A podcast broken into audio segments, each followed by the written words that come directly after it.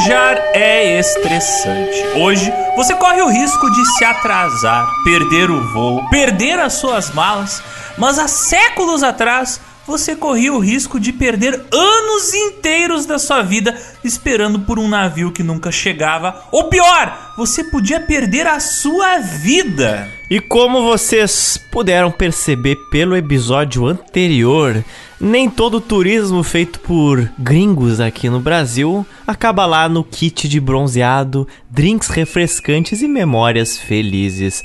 Às vezes você pode virar parte do cardápio. É como dizem, você visita um país desconhecido para se misturar na cultura dele. Mas no caso do nosso viajante alemão Hans Staden, que veio ao Brasil no meio do século XVI, ele quase virou mistura no prato dos brasileiros daquela época. Agora que ele estava refém dos tupinambás, nossos protagonistas dessa história, o Hans Staden, ele estava aguardando pelo infeliz momento e que ele seria consumido, onde ele ia virar refeição dos Tupinambá. Mas ele testemunhou o dia a dia do povoado na qual ele estava morando. Ele testemunhou seus costumes, sua religião, sua estrutura social, suas muitas guerras, um retrato, um recorte daquele Brasil recém-fatiado em capitanias hereditárias por Portugal. E se no episódio anterior o ouvinte testemunhou o caminho complicado que as viagens do Hans tomaram até ele ser capturado pelos tupinambás no sudeste do Brasil, que odiavam muito os portugueses, na edição desta quinzena, vamos acompanhar mais uma série de trapalhadas onde o Hans Staden se meteu. Você vai ver como ele foi jogado de um lado pro outro na nossa terra Brasilis, no nosso Pindorama, onde ele conheceu intimamente muito outros povos inimigos dos Tupinambás nessa época. Você vai ver suas várias outras viagens a navio, seus encontros com outros colonos e também como é que foi a aventura até publicar o livro que relatou todas essas suas viagens. Como é que esse livro foi recebido na Europa da época e como ele influenciou futuramente as concepções sobre a cultura brasileira e o entendimento dos povos tupi no século XVI aqui. Então, Zotes, pega esse tacape, esfrega suas flechas no sapinho colorido Pinta essa cara com cores de batalha, porque hoje nós vamos entrar na mata profunda para fazer guerra. E vamos ter que arrastar junto com a gente, à força, um alemão chorão. Bora lá.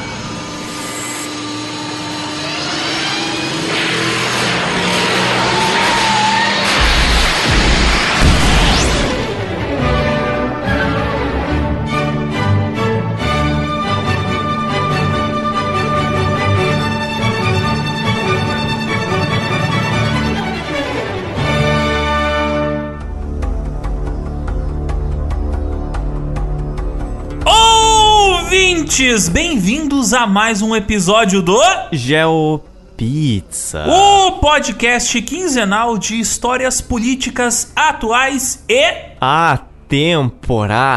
Afinal, toda história ela acaba em pizza. Comendo um bifão à beira da fogueira, estou eu, Alexander Demusso. E ao meu lado, coberto em tempero e farinha de mandioca, está o Rodrigo Zotes. Eu coberto de farinha de mandioca, é isso mesmo? Isso é mesmo. estou entendendo.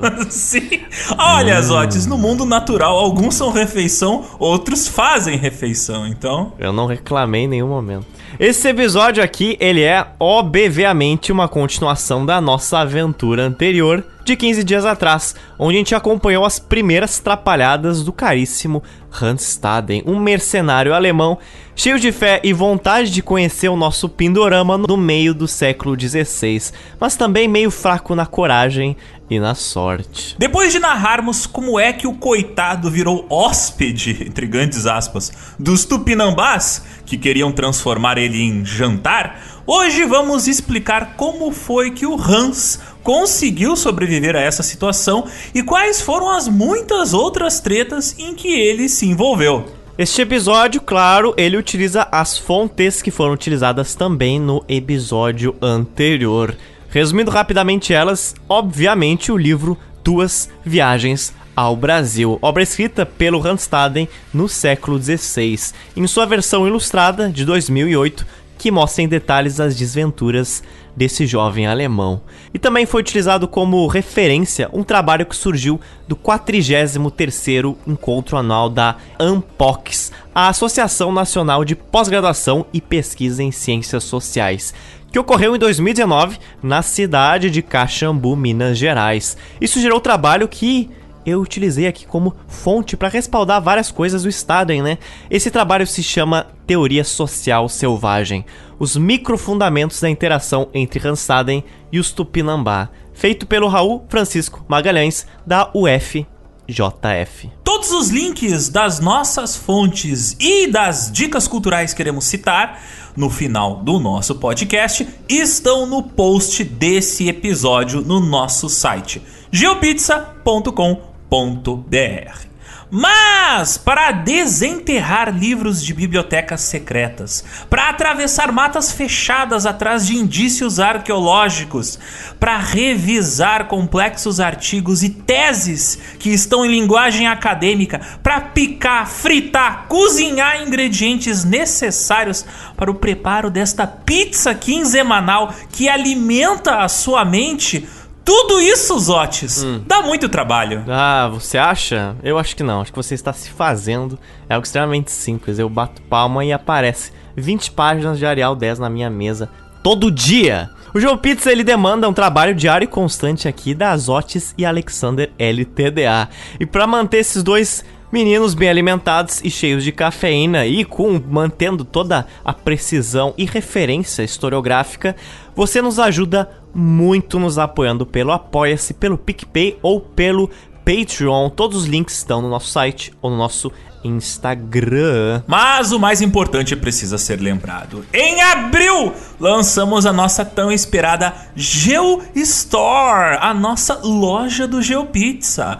Lá temos belos posters, mapas, canecas, adesivos, produtos que tudo tem a ver com o gosto refinado de nossos fidalgos ouvintes. E na nossa loja da Shopee, você tem desconto de até 20 reais de frete Olha só que barbadas, Otis! Uhum, mas tem muito mais porque todos os nossos ouvintes que apoiam o Gel, eles têm o privilégio de participar do nosso jogo do Bicho, quer dizer, nosso sorteio de produtos, né? Que ocorre quase semanal. A partir de 5 ou 10 reais você pode levar para sua casa uma caneca do Gel Pizza e um mapa a sua escolha. Já dois ouvintes foram sorteados e levaram seus prêmios para casa. E isso ocorreu no estado de Minas Gerais e do Espírito Santo. Então eu pergunto qual será o próximo estado e ouvinte a ser beneficiado? Será que vai ser você? Você mesmo que escuta? Você mesmo que vira um dos nossos apoiadores só para participar do nosso Jogo do bicho. Mas chega de antropofagizar ciberneticamente o pobre bolso de nossos ouvintes, meu caro Zotes. Nunca. E vamos voltar nosso foco para o que importa. No menu Tupinambá de hoje vai ter alemão dançando pintado enquanto reza pelado. Caraca, rimou até.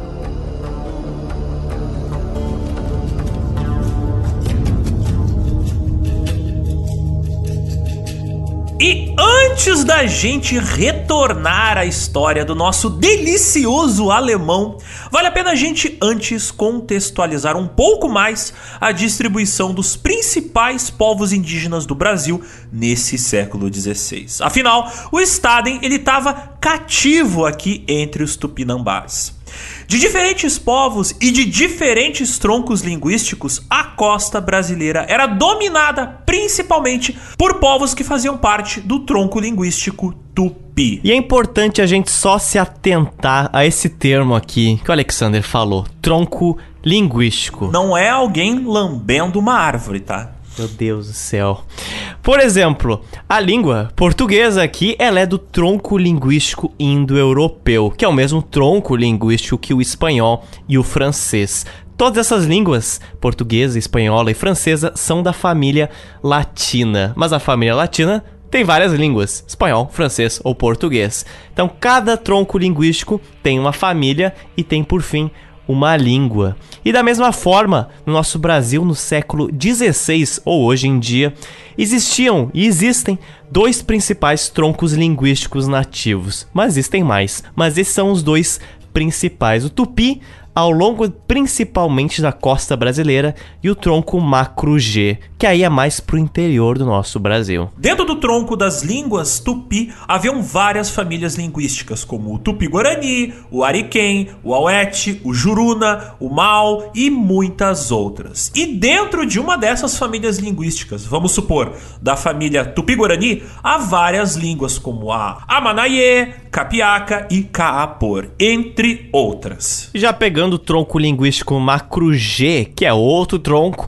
a gente tem famílias linguísticas como a Bororó, a Crenal, Guato, Que, Yati, Machacali e várias outras. Cada uma dessas famílias tem uma ou mais línguas. Por exemplo, dentro da família Machacali tem a língua Pataxó, tem também a língua Machacali e a língua Pataxó Ha-Ha-Hae.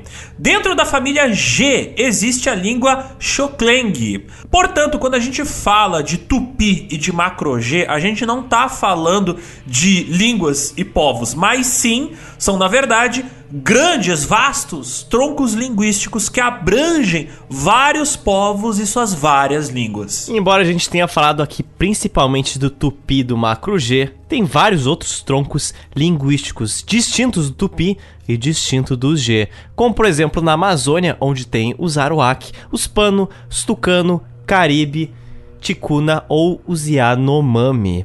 E um dos pontos muito curiosos de salientar dos povos tupi em específico é sobre a expansão deles para a costa brasileira. As várias línguas dentro do tronco tupi partiram provavelmente de uma língua ancestral comum que teria surgido na margem sul do rio Amazonas, próximo à bacia do Madeira Guaporé. A expansão dos povos falantes do Tupi ocorreu por volta ali do período entre 6 mil a 2 mil anos atrás, por múltiplos motivos que ainda são estudados pelos pesquisadores.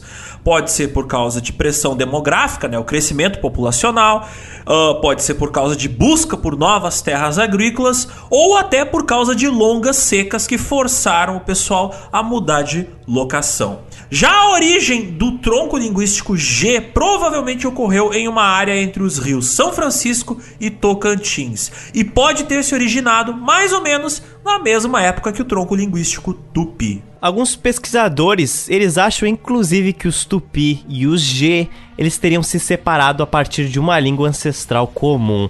Isso cerca de 7 mil a 5 mil anos atrás. E ainda se estuda exatamente como foi essa expansão dos Tupi para a costa brasileira. Fato é que vários povos da costa tiveram que migrar para o interior por pressão dos tupi que estavam chegando na costa. Vocês lembram da nossa edição dos sambaquis, onde a gente comentou da cultura sambaqueira que estava no litoral e a partir de um certo momento não estava mais e começou a dar espaço para os povos tupi? Isso é um reflexo disso, embora os povos tupi e a cultura sambaqueira sejam espaçados por alguns vários milênios. Como a costa brasileira foi o local onde os portugueses mais frequentavam, obviamente no início da época colonial, é por isso que existe o maior registro feito pelos colonos portugueses, mostrando os hábitos, a língua, os povos tupi que habitavam essas áreas que os portugueses invadiram. Jamais para o interior do Brasil a gente tem menos registros do que era a situação populacional dessa época, porque obviamente os portugueses, e espanhóis e franceses e outros povos europeus ainda não tinham entrado Brasil adentro e registrado o que tinha lá dentro. Então é por isso que registros sobre o que existia, por exemplo, no meio do Goiás, ou sobre o que existia no meio do atual Mato Grosso, a gente não tem muitas informações do que eram esses estados lá por volta de 1500, 1600. Não com a mesma precisão que a gente tem sobre a costa. Por isso que os povos tupis são os mais referenciados nessa época.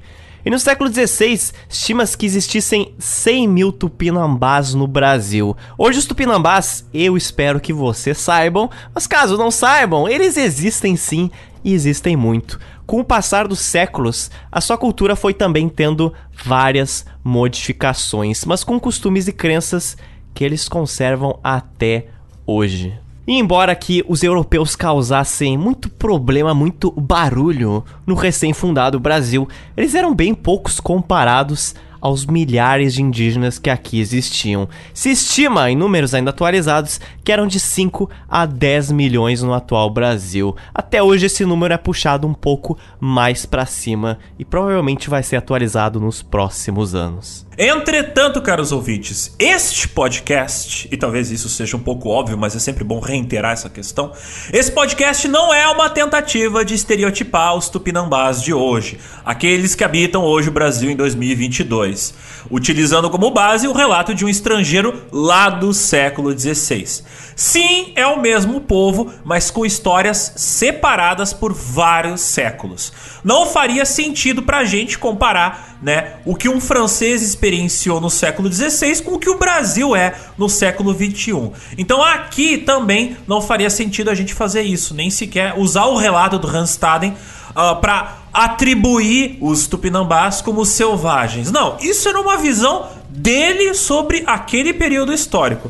E a gente pode muito bem ver, até pelos próprios relatos dele, que eles não eram selvagens, eles eram bastante organizados. Só tinham uns hábitos de consumo bem diferentes dos nossos. É, da mesma forma, não faria nenhum sentido você pegar nenhum povo do século XVI, qualquer continente do mundo, você pegar um mongol, um francês, um italiano do século XVI e comparar ele ao mongol, um italiano do século XXI. Não tem nenhuma comparação que você consiga fazer. Na língua, nos costumes até vai, mas não muito. Mas essa é só uma observação para esclarecer que muitos povos que aqui são citados na história do Staden eles existem até hoje. Felizmente, muitos brasileiros podem achar que já foram quase todos extintos, principalmente no que concerne povos indígenas, mas não é o caso.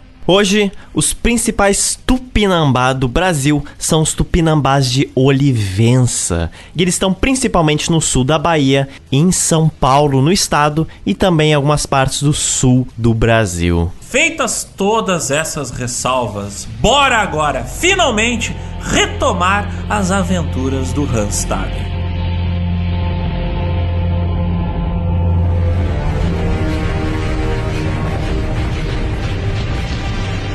para aqueles que têm a memória fraca, né? A vida do Estado a gente vai fazer uma breve recapitulação das suas últimas viagens.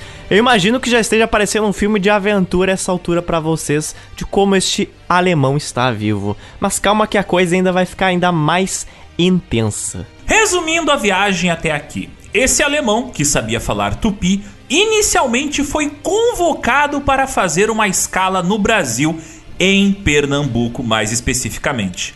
Ao fazer isso, seu navio quase afundou e seu trabalho foi abortado. Ele teve que voltar para Portugal e recebeu uma nova missão, agora indo para o Rio da Prata, na região espanhola onde hoje é o atual Uruguai e Argentina. Entretanto, adivinha o que aconteceu? Tudo deu errado de novo. O Staden sofreu um naufrágio em Santa Catarina e foi para a ilha de São Vicente, onde hoje ficam as cidades de Santos e São Vicente. E mais tarde, o Hans Staden foi trabalhar para os portugueses no forte de Bertioga, no atual litoral do estado de São Paulo. Foi lá onde ele teria um grande encontro com os tupinambás, que capturaram ele e o levaram para Ubatuba, onde pretendiam devorar o coitado. Então esta é a situação que temos agora.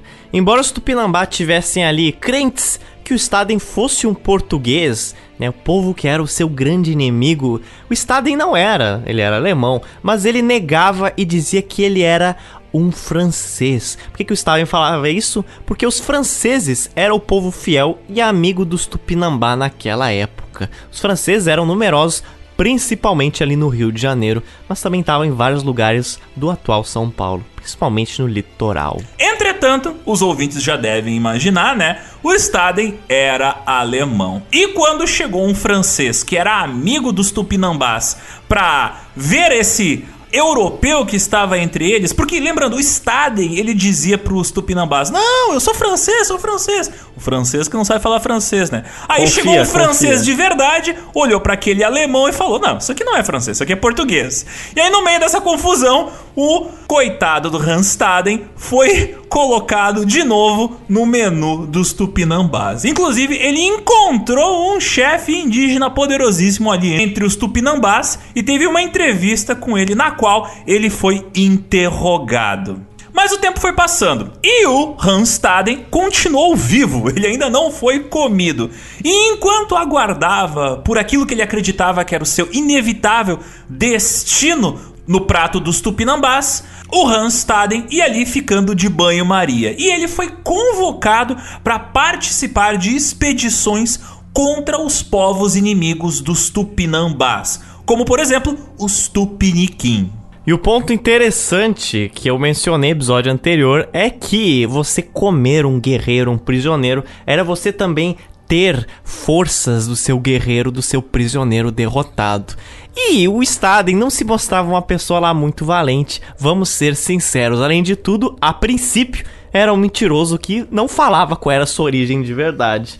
Então, consumir um guerreiro um pouco fraco não era uma coisa lá que muitos Tupinambá queriam. Então eles queriam, não, não, vamos ver se esse alemão, quer dizer, vamos ver se esse colono, ele realmente pode provar a sua coragem. E assim foram integrando eles em expedições para futuramente comer ele. Tem também o detalhe que o Staden teria se mijado em várias situações. Então não é muito legal você ser lembrado como eu sou o chefe Tupinambá que comeu aquele prisioneiro colono que se mijava. Pega mal para você. Mas em determinado dia, os Tupiniquins, inimigos dos Tupinambá, eles chegaram em 25 barcos em uma manhã e começaram a atacar a aldeia Tupinambá que o Staden tava.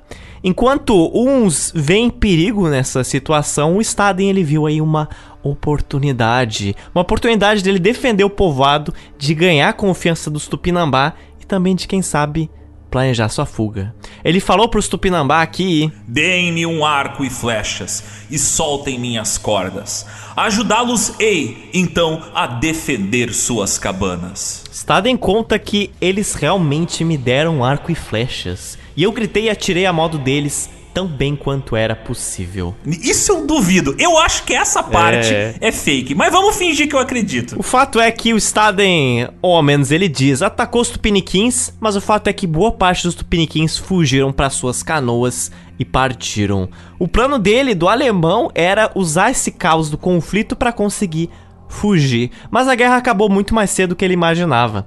Logo depois dos tupiniquins serem expulsos, os Tupinambás já tiraram o arco e flecha da mão dele e colocaram ali ele sobre intensa vigia. Na noite deste mesmo dia, os chefes tupinambás mais importantes da aldeia de Ubatuba estavam todos reunidos sob um descampado do lado de fora das suas cabanas. Eles estavam conversando sobre vários assuntos e um deles era sobre qual seria o dia que eles iriam matar e devorar o Hans Staden. Como o Staden sabia falar tupim, ele ouvia tudo aquilo com muita tristeza, né? Como nada ele podia fazer, ficou fixamente olhando para a lua, rezando. Então, um tupinambá veio até ele e perguntou pro coitado por que ele ficava tanto olhando para a lua. No que o Staden respondeu o seguinte: Vejo que ela está zangada. Um dos chefes mais importantes, o Nhaepepo Oasu, perguntou o seguinte: com quem a lua está zangada? E aí o Hanstaren respondeu: Ela está olhando para a tua cabana. Uh. O chefe Nhaepepo Wasu, ele ficou todo agitado e ele começou a murmurar para os outros chefes que estavam ali que algo devia ser feito com aquele Staden antes que as coisas piorassem, né? E vendo que o seu truque não deu muito certo, o Staden ele tentou remendar o seu erro. Ele voltou atrás e ele falou o seguinte: Na verdade, não é a tua cabana. Ela está zangada com os escravos carijós. Os carijós também são uma tribo de selvagens. Sim, deles vem toda a desgraça. E no meio dessa incrível situação, um navio português vindo de Bertioga se aproximou de onde o Staden estava e deu lá um tiro de canhão de forma que os Tupinambá os ouvissem. Isso era normalmente um indicativo de que os colonos queriam se comunicar com os nativos da região. Os Tupinambá foram até o barco português, foram conversar com os portugueses E um deles falou pro Staden o seguinte: Estes são os seus amigos. Eles devem querer saber se você ainda está vivo e talvez resgatá-lo. O Staden falou que deve ser o meu irmão. E ele conta isso porque o Staden ele estava realmente ainda empenhado na sua história, tentando convencer que ele era francês, embora ele não falasse francês, com a desculpa que ele esqueceu a língua. Ele estava muito fiel nessa história porque ele estava tentando convencer que entre os portugueses vivia um irmão dele que era francês, e esse francês seria responsável por resgatá-lo. Entretanto, os Tupinambá não estavam lá acreditando muito nesse assunto, acreditavam ainda que ele era português. Os Tupinambá foram conversar com os portugueses que chegaram ali de barco, mas não aconteceu muita coisa em relação ao Staden. Eles na verdade trocaram algumas mercadorias e o barco português seguiu o seu rumo e foi embora. Ao isso acontecer, os Tupinambá se olharam ali e disseram: Temos o homem certo. Até navios estão mandando atrás dele. Staden pensou então consigo que. Eles não sabiam ao certo como me considerar, se português ou francês, e diziam que eu tinha uma barba vermelha como os franceses. Eles também tinham visto portugueses e estes tinham todos barba negra.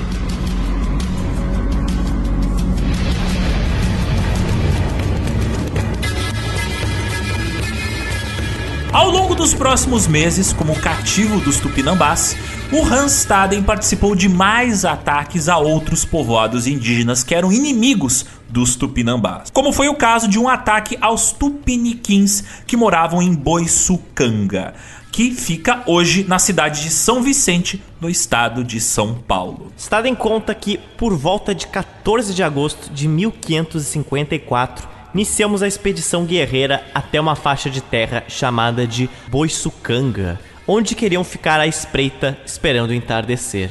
Os selvagens gritaram: Lá vem os nossos inimigos, os tupiniquins! E assim como o ataque ao outro povoado tupiniquim, os Tupinambá facilmente subjugaram os Tupiniquim, mas dessa vez não deixaram ele escapar como antes. Muitos deles foram tomados como prisioneiros e colocados nas canoas para serem levados de volta à região de Ubatuba. À tarde, pouco antes do pôr do sol, cada tupinambá levou seu prisioneiro para uma cabana. Capturar e futuramente devorar um inimigo era um dos maiores orgulhos dos guerreiros tupinambás.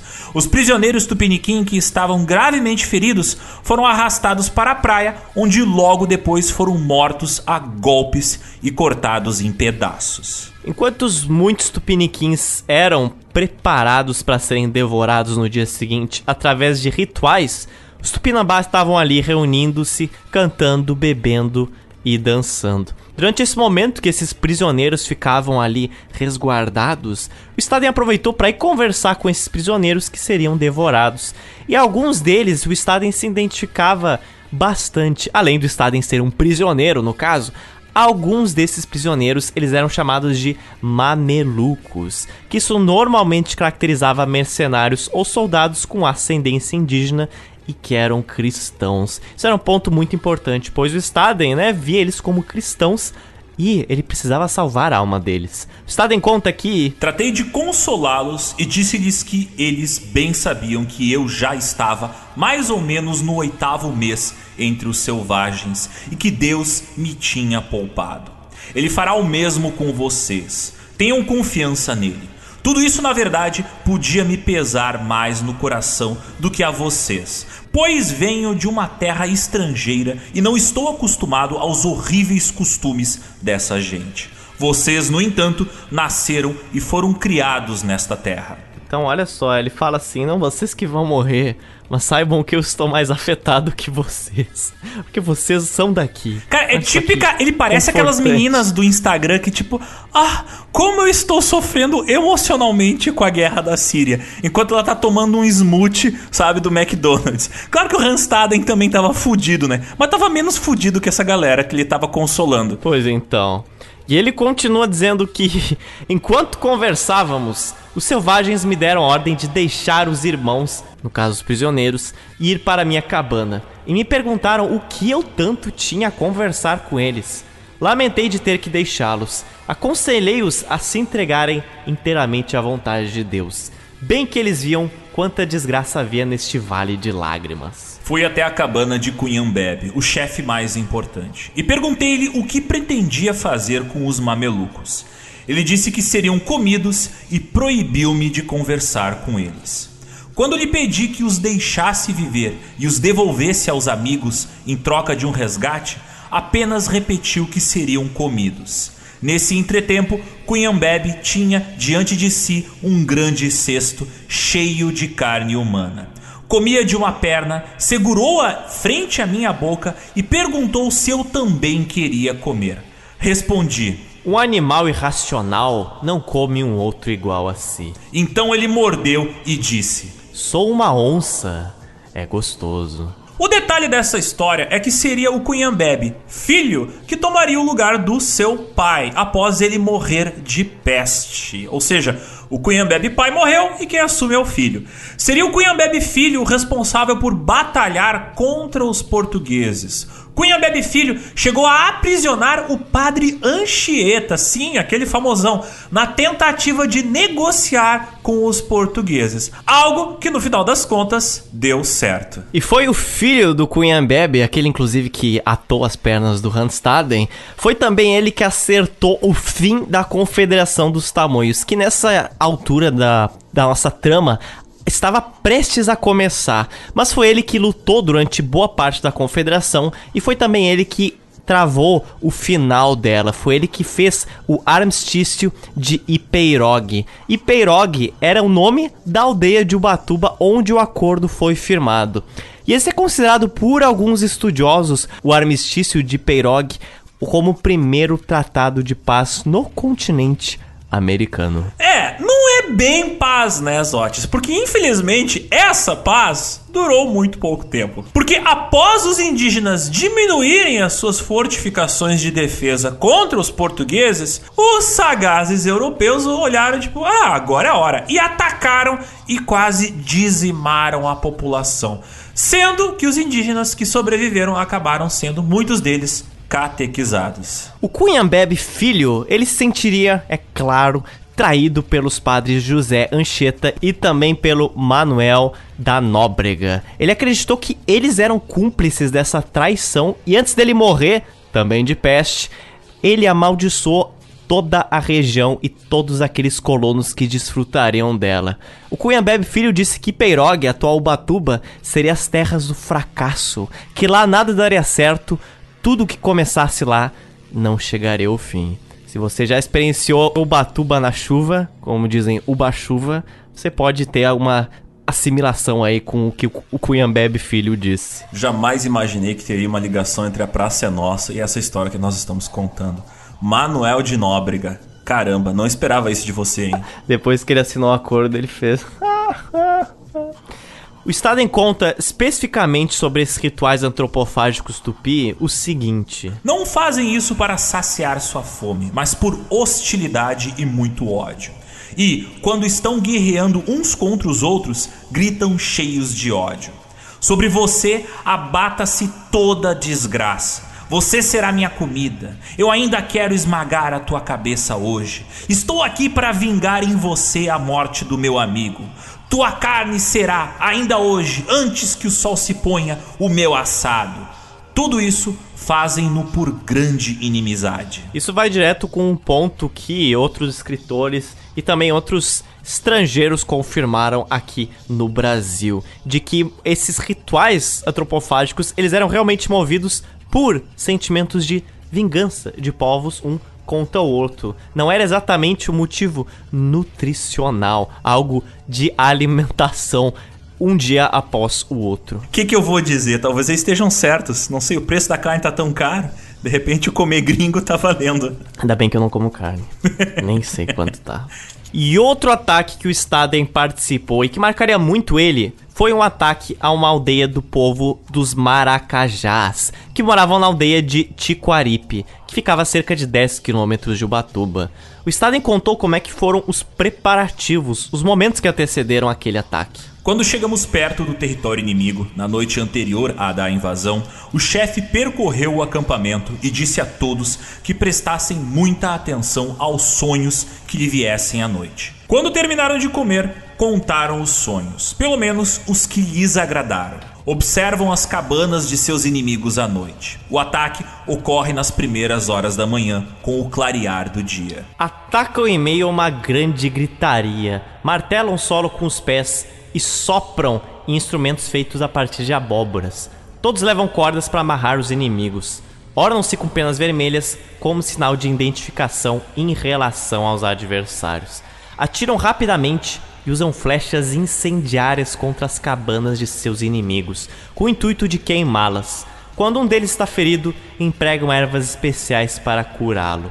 Levam vivos para casa e matam em suas aldeias os que não foram feridos ou os que ficaram levemente feridos. E antes de serem mortos e comidos, o Staden frequentemente conversava com esses prisioneiros capturados pelos Tupinambá. Sempre, né? É, talvez como uma forma de fazerem eles se sentirem melhor ao saber que o Staden também estava na mesma situação que eles. Após esse ataque ao povoado dos Maracajá, o Staden falou o seguinte para um dos prisioneiros: Eu também sou prisioneiro igual a você, e não vim porque quero comer um pedaço de você e sim porque meus senhores me trouxeram. Ao que ele respondeu que sabia muito bem que nós não comíamos carne humana.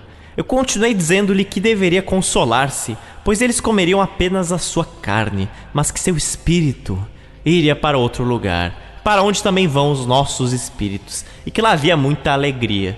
Ele perguntou então se isso era verdade, e eu disse que sim, e ele retrucou que jamais tinha visto Deus. Infelizmente, esse Maracajá não viveria para ter a mesma sorte que o Staden.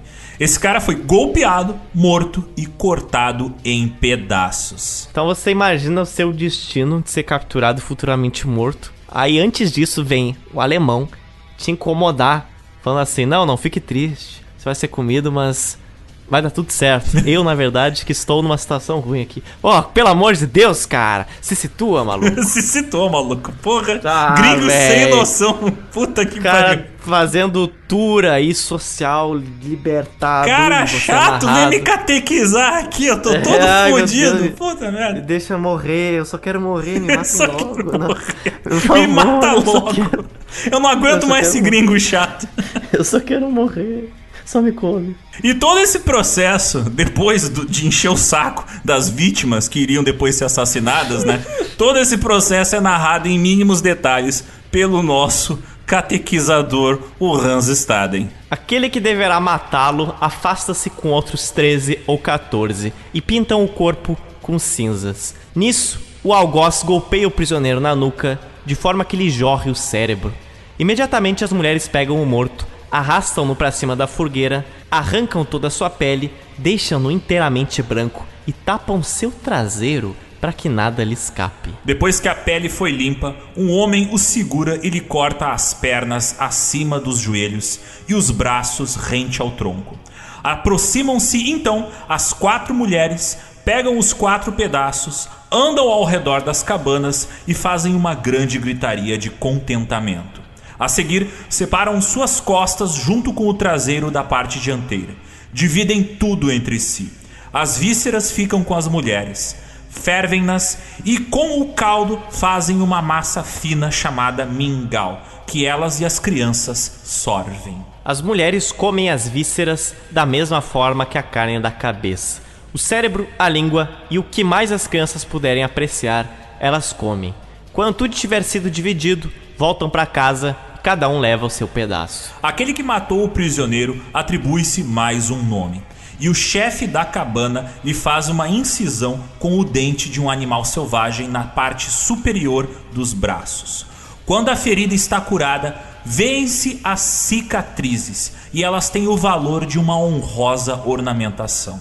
Durante esses dias, o homem fica deitado na rede. Então, um dos pontos mais curiosos disso é também que, através desse ritual antropofágico, o primeiro que captura um guerreiro e futuramente vai cozinhar, ele ganha mais um nome. E essa era uma das principais formas de distinção entre os guerreiros mais valentes entre os Tupinambá desta época do século XVI.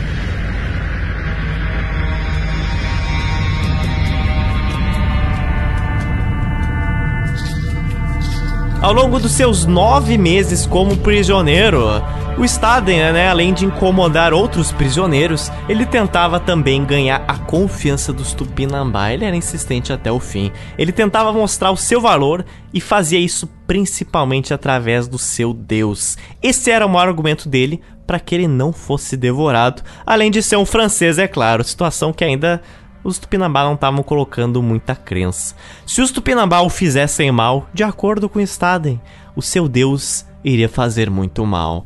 E um dia, finalmente, ele teve a chance de provar o que ele tanto queria sobre o seu Deus. Porque um dia um Tupinambá chegou ali para ele, avisando que um deles na aldeia estava muito doente repentinamente. Nas palavras do Hans Staden, alegrei-me e pensei: agora Deus irá querer fazer alguma coisa. Pouco depois, o irmão do meu segundo senhor veio em pessoa à minha cabana, sentou-se e começou a se lamentar. E disse que seu irmão, sua mãe, os filhos de seu irmão, todos tinham adoecido. E o irmão mandara que viesse me ver para dizer-me que conseguisse do meu Deus a cura deles. Tupinambá também falou: Meu irmão acha que o teu Deus está zangado. Sim, o meu Deus está zangado, porque o seu irmão queria me comer. Foi para Mambucaba e lá está preparando a minha morte. Vocês afirmam que eu sou português e eu não o sou. Vá ao encontro do seu irmão. Ele precisa voltar para a cabana dele aqui. Depois eu falarei com o meu Deus para que ele fique bom. E vocês se lembram daquele chefe do Nhaepepo Uaçu, que tinha perguntado pro Staden o que, que ele tanto olhava pra lua? O Staden retrucou para ele que a lua tava braba com ele, depois ele voltou para trás? Então, esse chefe, o Nhapepo Uaçu, ele também ficou doente.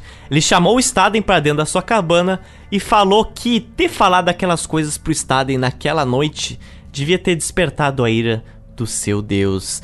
Ao ouvir isso aí, o Staden, não preciso nem dizer que criou né, um grande sorriso de uma orelha a outra e falou: É verdade, vocês todos ficaram doentes porque você quis me comer, mesmo eu não sendo seu inimigo. Sua desgraça vem daí. E cara, tudo que eu tenho para dizer é o seguinte: olha a audácia deste alemão folgado do caramba. Cara, gringo no Brasil, eu vou te contar, né? E ele continua: quando o chefe me pediu com insistência que todos ficassem bons, fui de um a outro, colocando minha mão sobre suas cabeças, como estavam a exigir de mim. Deus, no entanto, queria as coisas de outra forma. Eles morreram. Primeiro uma criança, depois a mãe do chefe, uma velha mulher que pretendia fazer os vasos onde seria preparada a bebida para os festejos de minha morte. Alguns dias depois, morreram um irmão, depois mais uma criança e, finalmente, o irmão que tinha me trazido a notícia da doença. Quando o chefe viu que seus filhos, sua mãe e seus irmãos estavam mortos, ele ficou profundamente temeroso de que sua mulher e ele próprio fossem morrer. Ele pediu que eu dissesse ao meu Deus que finalmente parasse com a sua ira e lhe deixasse a vida. Eu consolei-o e dei-lhe coragem. Disse que não havia perigo, mas que, quando ficassem bom, não lhe ocorressem matar-me. Ao que ele acedeu e ordenou a todos os outros na cabana que não me denegrissem, nem ameaçassem me comer. No entanto, ele ficou algum tempo doente ainda, mas ao final recuperou-se, assim como sua mulher, que também estava enferma. De seus amigos morreram cerca de oito, assim como outros que tinham me causado muito sofrimento.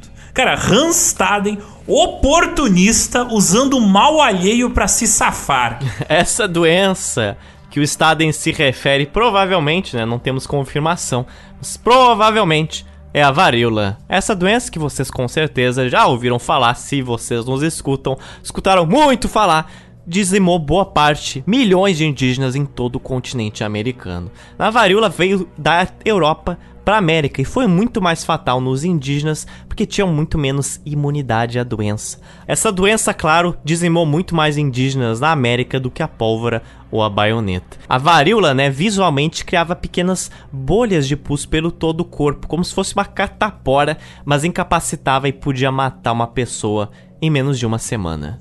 E continuando sobre esse relato da doença entre os Tupinambá, Havia ali mais dois chefes em duas outras cabanas. O primeiro chamava-se Guaratinga Açu e o outro Carimã Cuí. Guaratinga Açu sonhou que eu viera a ele e lhe dissera que ele iria morrer. Uma manhã ele veio ao meu encontro e queixou-se de seu sofrimento. Consolei-o de que não havia perigo, mas que não pensasse em me matar, nem que aconselhasse outros a fazê-lo. Ele respondeu que não o faria, que se as pessoas que me capturaram não me matassem, ele também não me faria nenhum mal, e que se mesmo assim eles me matassem, ele não comeria nada de mim. e também outro chefe, Karimã Kui, tinha sonhado alguma coisa comigo, o que o tinha assustado muito. Ele me chamou para sua cabana, deu-me de comer, contou-me a sua preocupação e de como certa vez tinham capturado um português durante uma expedição guerreira. Ele o matara com as próprias mãos e comera tanto dele que até agora o seu peito estava doente. Por isso, ele não queria comer mais ninguém. E agora lhe tinha vindo um sonho tão horrível comigo que pensou que iria morrer. Disse também a ele que não havia perigo, apenas não deveria mais comer carne humana. As mulheres idosas nas diversas cabanas que também me tinham causado muito sofrimento ao me arrancar os cabelos e pelos, desferir-me golpes e ameaçar comer-me, passaram a chamar-me de Che o que quer dizer meu filho, e pediram: Não nos deixe morrer. Nós agimos assim com você porque achávamos que você era português e estamos rancorosos com eles. Já capturamos e comemos alguns portugueses, mas o Deus deles não ficou tão irado quanto o seu. Por isso reconhecemos que você não pode ser português. Assim, deixaram-me em paz durante algum tempo. Depois do susto provocado ao verem tanta gente morrer, e depois de um dos meus senhores sarar, não falavam mais em me comer, mas continuaram a me vigiar como antes e nunca me deixavam andar desacompanhado. Então, a sorte novamente, pequena grande sorte que o Staden teve. Parece que todo o azar que ele teve nos últimos anos chegou em poucos dias de sorte. E a partir desse acontecimento aí, o Staden ele percebe que talvez a sorte dele estivesse mudando. Pois já tá tanto tempo entre os Tupinambá e não ter sido comido. E agora acontecer isso aí, uh, ele vai tentando cada vez mais ganhar mais respeito, ganhar cada vez mais terreno entre os indígenas, desde através de pouquinhas coisas até coisas grandes. Um outro episódio que ocorreu que fez ele mostrar para os Tupinambá que, olha aí, gente, não mexam comigo, foi algo banal, mas muito interessante. Foi o seguinte: Eu tinha feito uma cruz com dois troncos grossos e a ergui frente à cabana onde eu vivia. Lá orava frequentemente ao Senhor. Aos selvagens tinha recomendado não arrancá-la, pois isso poderia lhes trazer uma desgraça. No entanto, eles não levaram em conta minhas palavras.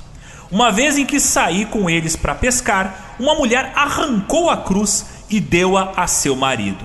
Ele deveria usar a cruz para esmigalhar as conchas dos caracóis no mar, com as quais fazia uma espécie de rosário.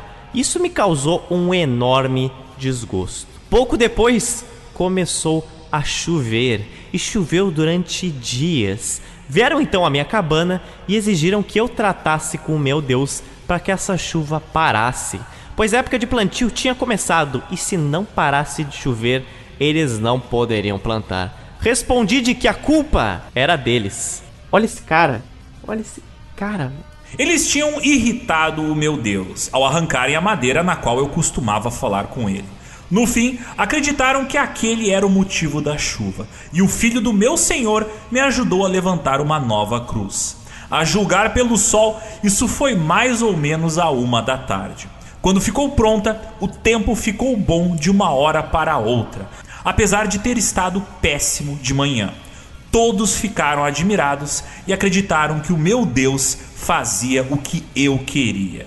Então vejam só, né? A sorte do Randstaden mais uma vez fazendo o trabalho por ele. E ele, como bom oportunista, fala: Não, não foi sorte. Deus, Deus que me ajuda. Eu rezo e ele faz as coisas acontecerem. Tanto no sentido da saúde alheia, punindo os seus inimigos, aqueles que queriam comer ele, quanto no sentido de parar a chuva. Olha só. Então, o Staden foi promovido de prisioneiro a médico e a controlador do tempo.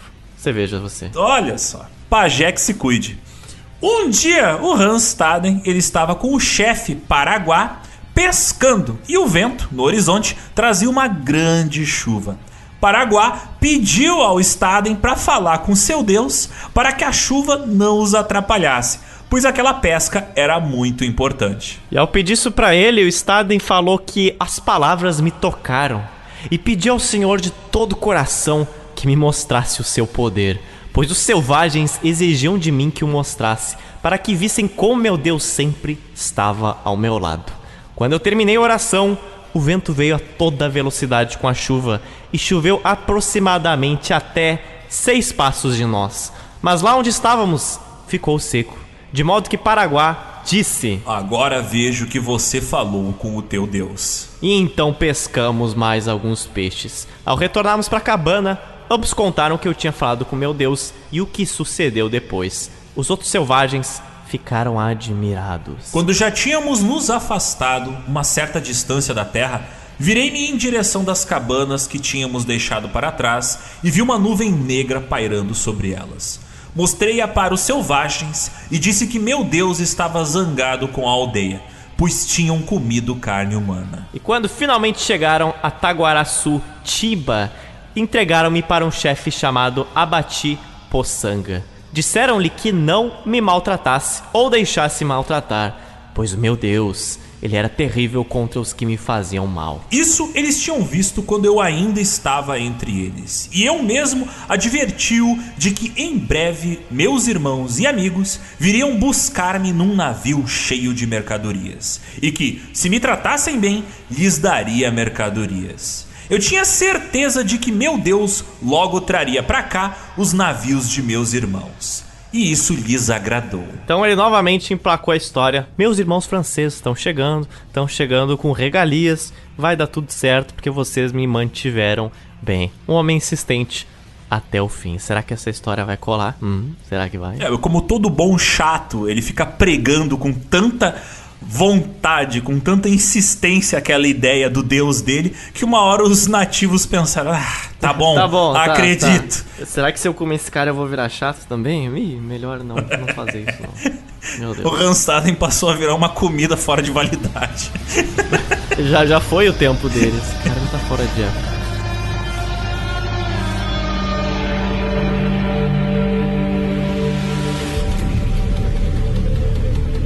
Vocês lembram da edição anterior? Daquele francês que ele foi chamado para encontrar o Staden e confirmar se ele era ou não francês, né? Ele mesmo que mandou o papo de que o Staden, na real, ele era português e falou pros tupinambás que era tudo bem dar ali uma, uma mordidinha nele, fica tranquilo, e o francês foi embora. Lembram dele? Mas então, Zotes, esse canalha, ele retornou à nossa história. Como esse francês, ele tinha que frequentemente passar pelos povoados ah, que ficavam próximos onde ele ancorava o seu navio, ali na região de Niterói, esse francês, ele tinha que passar por Ubatuba às vezes. Ubatuba, que era a região onde o Staden estava. Então, logo apareceu de novo o francês. E o Staden encontrou com esse francês Olha pela aí. segunda vez. Em uma das travessias desse francês, ele passou por Ubatuba e ele foi trocar uma ideia com os tupinambá que estavam ali com o Staden. E pra surpresa do francês, ele percebeu que... Uepa, o Hanstaden, aquele, aquele português entre muitas aspas, ele ainda tava lá e vivo, mais surpreendente de tudo. O Staden viu o francês, chamou ele pra um canto de novo, como se fosse um chega aí, né? Chega aí, onde os tupinambás não podiam ouvir eles. E ele indagou o francês de por que, que ele tinha falado uma coisa daquelas? Por que, que ele tinha dito pros tupinambá que ele era português? Aí, velho, qual é que é? Por que, que tu me sacaneou, porra? Qual é que é? Tu quer tanto me ver morto, cara? Ele perguntou se o francês não tinha um coração cristão no corpo. Você vê que Deus ainda me deixou com vida. Além disso, não sou português, e sim alemão. Naufraguei com os espanhóis e assim fui parar entre os portugueses. Conte isso aos índios, e ainda que sou seu amigo e parente, Leve-me para onde os navios franceses aportam. Olha como ele dá ordens, né? Impressionante. Ele chega, é, quer não só que tu menta a nacionalidade dele, como Fale que eu sou seu amigo e parente para me resgatar. Esse estado impede muita coisa. Staden tava pedindo uma indicação para colocar no currículo dele. Com certeza. Por favor, me dê uma carta de recomendação. O francês, ele logo se arrependeu e ele disse que de fato achava que na primeira vez que tinha visto Staden, que ele fosse realmente português. Então o francês ele se dirigiu aos tupinambás, né, que estavam cuidando do Staden e comentou que ele tinha de fato errado ao dizer que o Staden era português. O francês comentou que o Staden era francês, embora soubesse na verdade que ele era alemão. Só uma omissão básica e calculada para manter o nosso apetitoso alemão vivinho. O Staden em seguida pediu ao francês que ele e seus amigos viessem logo resgatá-lo, pois o Staden, né, não sabia até quando iria durar sua sorte ali sobrevivendo entre os tupinambás. Para isso, ele iria precisar também que fosse trazido pelos franceses muitas mercadorias para os tupinambás. Para quê? Para convencer os tupinambás deixarem o Staden ir embora. Tipo, fazer uma troca, o Staden pelas mercadorias. O Staden teria falado o seguinte: Pedi-lhe então, pelo amor de Deus, que viesse me buscar com o primeiro navio que aparecesse e me levasse para a França. Isso me prometeu e recomendou que os selvagens me tratassem bem e não me matassem. Meus amigos viriam em breve para buscar-me. E então ele seguiu a viagem. Então, o que aconteceu? Não foi dessa vez que o Staden seria resgatado. Não rolou, não rolou resgate. Não rolou. Mas ao longo dos próximos meses, o Staden foi observando e anotando mais e mais sobre o modo de vida dos Tupinambá, porque era assim que ele poderia passar o dia, ao menos por enquanto. Dessa vez, ele foi anotando detalhes sobre a composição das famílias Tupinambá da época. Ele conta que a maioria dos homens tem apenas uma mulher, mas alguns têm mais. E alguns dos chefes têm 13 ou 14. Cada uma tinha o seu próprio espaço na cabana, um fogo próprio e seus próprios pés de mandioca. Os filhos, quando crescem e ficam rapazes, vão para a caça. Toda criança entrega tudo o que traz da caça para a mãe. Ela então cozinha a caça e a divide com os outros. As mulheres se entendem bem entre si. Entre os selvagens, é comum que um homem dê a outro sua mulher de presente, quando se cansa dela. Também acontece de um homem dar de presente a outro homem uma filha ou irmã. Eles noivam suas filhas quando ainda jovens. Quando elas crescem e atingem a puberdade, cortam-lhe os cabelos, fazem-lhe incisões com determinadas formas nas costas e atam-lhes alguns dentes de animais selvagens em torno do pescoço. E sobre a religião dos tupinambás, que divindades eles acreditavam? Para quem eles faziam suas orações? Lembra dos maracás que a gente comentou na edição passada? Aqueles chocalhos que eles frequentemente balançavam em rituais? Então, o Staden conta o seguinte sobre esses objetos. Os selvagens acreditam numa coisa que cresce de forma parecida a uma abóbora. É grande como uma panela de meia pinta e oca por dentro. Eles enfiam um bastão através dela, recordam um buraco com a forma de uma boca e colocam pequenas pedras em seu interior, de modo a fazer um chocalho. Com isso, fazem barulho quando cantam e dançam. Dão-lhe o nome de maracá. Algumas pessoas entre eles aqui chamam de pajés. Eles são ouvidos como aqui se ouvem os adivinhos. Percorrem o território uma vez ao ano, vão de cabana em cabana e anunciam que um espírito vindo de muito longe esteve com eles e lhes delegou o poder, que todos os chocalhos, os maracás, poderiam falar e receber poder. Se eles, os pajés, pedirem, essas coisas lhes serão concedidas. Cada qual então faria o voto de que seu chocalho recebesse poder. Prepara uma grande festa, bebem, cantam e fazem adivinhações. Uma cabana na qual não podem ficar mulheres e crianças é esvaziada. Os adivinhos então ordenam que cada um pinte seu maracá de vermelho, o orne com penas e se aproxime. Então querem dar poder aos chocalhos para que possam falar. Quando vêm para a cabana, os feiticeiros sentam-se no lugar nobre e ficam os maracás ao lado de si. No chão. Os demais também fincam os seus junto aos dos feiticeiros. E cada um dos selvagens dá aos feiticeiros um presente: flechas, penas ou coisas que penduram nas orelhas, para que seu maracá não seja esquecido. Quando estão todos reunidos, o adivinho pega os maracás um a um e lhes aplica uma erva a que chamam de pitim. Então ele segura o chocalho bem próximo à boca, agita-o e lhe diz: Agora fale e faça-se ouvir quando estiver aqui dentro.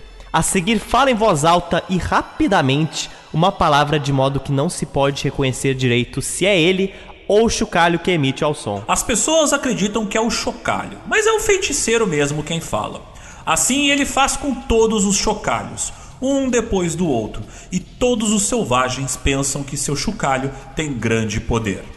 Então, os feiticeiros ordenam que vão à guerra e capturem prisioneiros, pois os espíritos que habitam os maracás se deleitam comendo carne de escravos. Depois disso, partem para a guerra. Quando o pajé, o feiticeiro, finalmente transforma em um deus todos os chocalhos, cada um pega o seu, chama-o de querido filho, faz para ele uma pequena barraca na qual o coloca estende-lhe comida e pede-lhe tudo de que necessita, exatamente como pedimos ao verdadeiro Deus. Agora esses são seus deuses. Quanto ao verdadeiro Deus, que criou o céu e a terra, eles não dão atenção. Eles creem, de acordo com tradições antigas, que o céu e a terra sempre existiram. Tampouco sabem qualquer coisa sobre o início do mundo. Apenas contam que certa vez houve um grande mar onde todos os antepassados se afogaram. Somente alguns deles teriam se salvado numa grande barca e outros em grandes árvores. Penso que deveria se tratar do dilúvio. Staden também menciona o papel que as mulheres tinham nos rituais religiosos dos tupinambás. Sobre isso ele fala o seguinte: Primeiro, os selvagens vão para uma cabana, pegam todas as mulheres da cabana e aplicam-lhes fumaça. Depois, a mulher precisa gritar, pular e dar voltas até que fica tão exausta que cai ao chão como se estivesse morta. Então o feiticeiro diz: Vejam, agora ela está morta, logo a farei viver novamente. Quando ela volta a si, ele diz que a Doravante está apta a adivinhar coisas futuras. E quando vão guerrear, as mulheres devem fazer adivinhações sobre a guerra.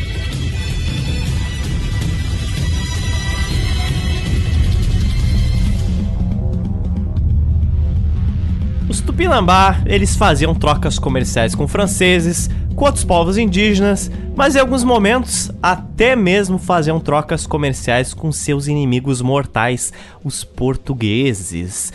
E toda vez que algum francês ou português se aproximava para comercializar com os Tupinambá, o que que acontecia, né? Adivinha? O Staden, ele tentava tirar proveito disso e pedia para ser resgatado pelos colonos imediatamente. Os Tupinambá e os europeus trocavam normalmente armas de fogo por farinha de mandioca, pois precisavam disso para alimentar os seus escravizados que eles tinham em suas plantações de cana-de-açúcar no Nordeste. E durante o quinto mês que o Staden estava cativo dos Tupinambá, um navio português chegou na sua aldeia de Ubatuba. Aos portugueses entrarem em contato com um dos tupinambás da aldeia que o Staden estava, os colonos mencionaram ali que eles estavam procurando um tal de Staden e a bordo do seu navio estava o irmão dele, francês. Eles pediram para ver o Staden e os tupinambá colocaram o nosso alemão diante do navio para falar com os portugueses. O Staden falou aqui: Deus nosso Senhor esteja convosco, caros irmãos. Que apenas um de vocês fale comigo. Digam que eu sou francês e nada mais. Então, um espanhol chamado Juan Sanchez falou do navio. Meu caro irmão, viemos para cá com o navio por sua causa. Não sabíamos se você ainda estava vivo ou se estava morto, pois o primeiro navio não trouxe notícias suas. Agora, o capitão Brás Cubas nos deu ordens em Santos para que pesquisássemos se você ainda vivia. Se ficássemos sabendo que você estava vivo, deveríamos descobrir se os selvagens queriam vendê-lo. Caso contrário, deveríamos tentar capturar alguns para trocar por você. Staden respondeu: Que Deus vos recompense eternamente, pois estou com muito medo e sempre em perigo. E ainda não sei o que vão decidir a meu respeito. Já me teriam comido, não o tivesse Deus de alguma forma impedido.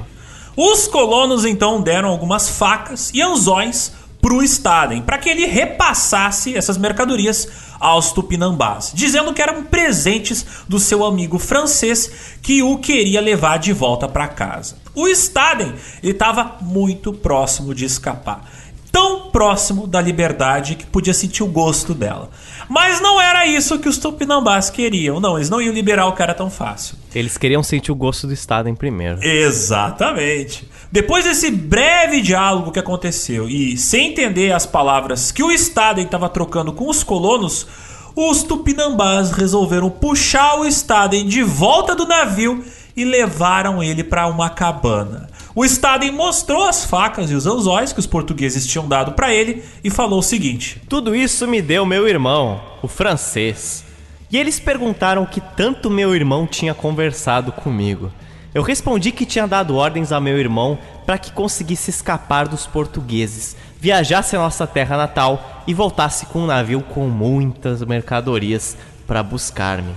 Depois, os selvagens falaram entre si. Ele certamente deve ser um francês. A partir de agora, vamos tratá-lo melhor. Então você veja, assim os Tupinambá acordaram de o Staden só seria libertado se o seu irmão francês de fato voltasse e lhe trouxesse muitas outras mercadorias, porque só facas e anzóis não bastariam. Entretanto, os tupinambás levaram o Hanstaden agora para outra aldeia, para a aldeia de Taguaraçutiba. Lá, entregaram ele para um importante chefe chamado Abati Poçanga. Ao entregar o Hanstaden para esse chefe, os tupinambás comentaram aqui: olha, não é legal você fazer mal para esse maluco aqui, que eu não sei se é francês, português ou alemão. Mas o fato é que o deus dele é terrível. Então evitem né, agredir o coitado, porque o deus dele faz mal para as pessoas que o atingem. Ele aqui controla o tempo, olha que cara legal. É, o cara regula o horário da pescaria. Pô, melhor não mexer com o Hanstaden. É.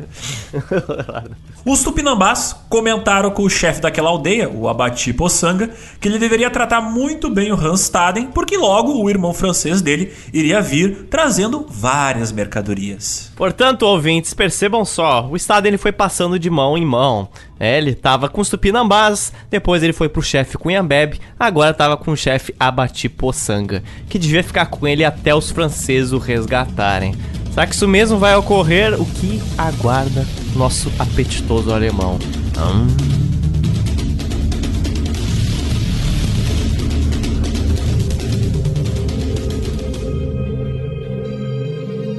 Então, ouvintes, vocês estão cansados dessas aventuras do Randstad? Eu não, eu adoro, eu, não. eu adoro ver os outros se ferrando.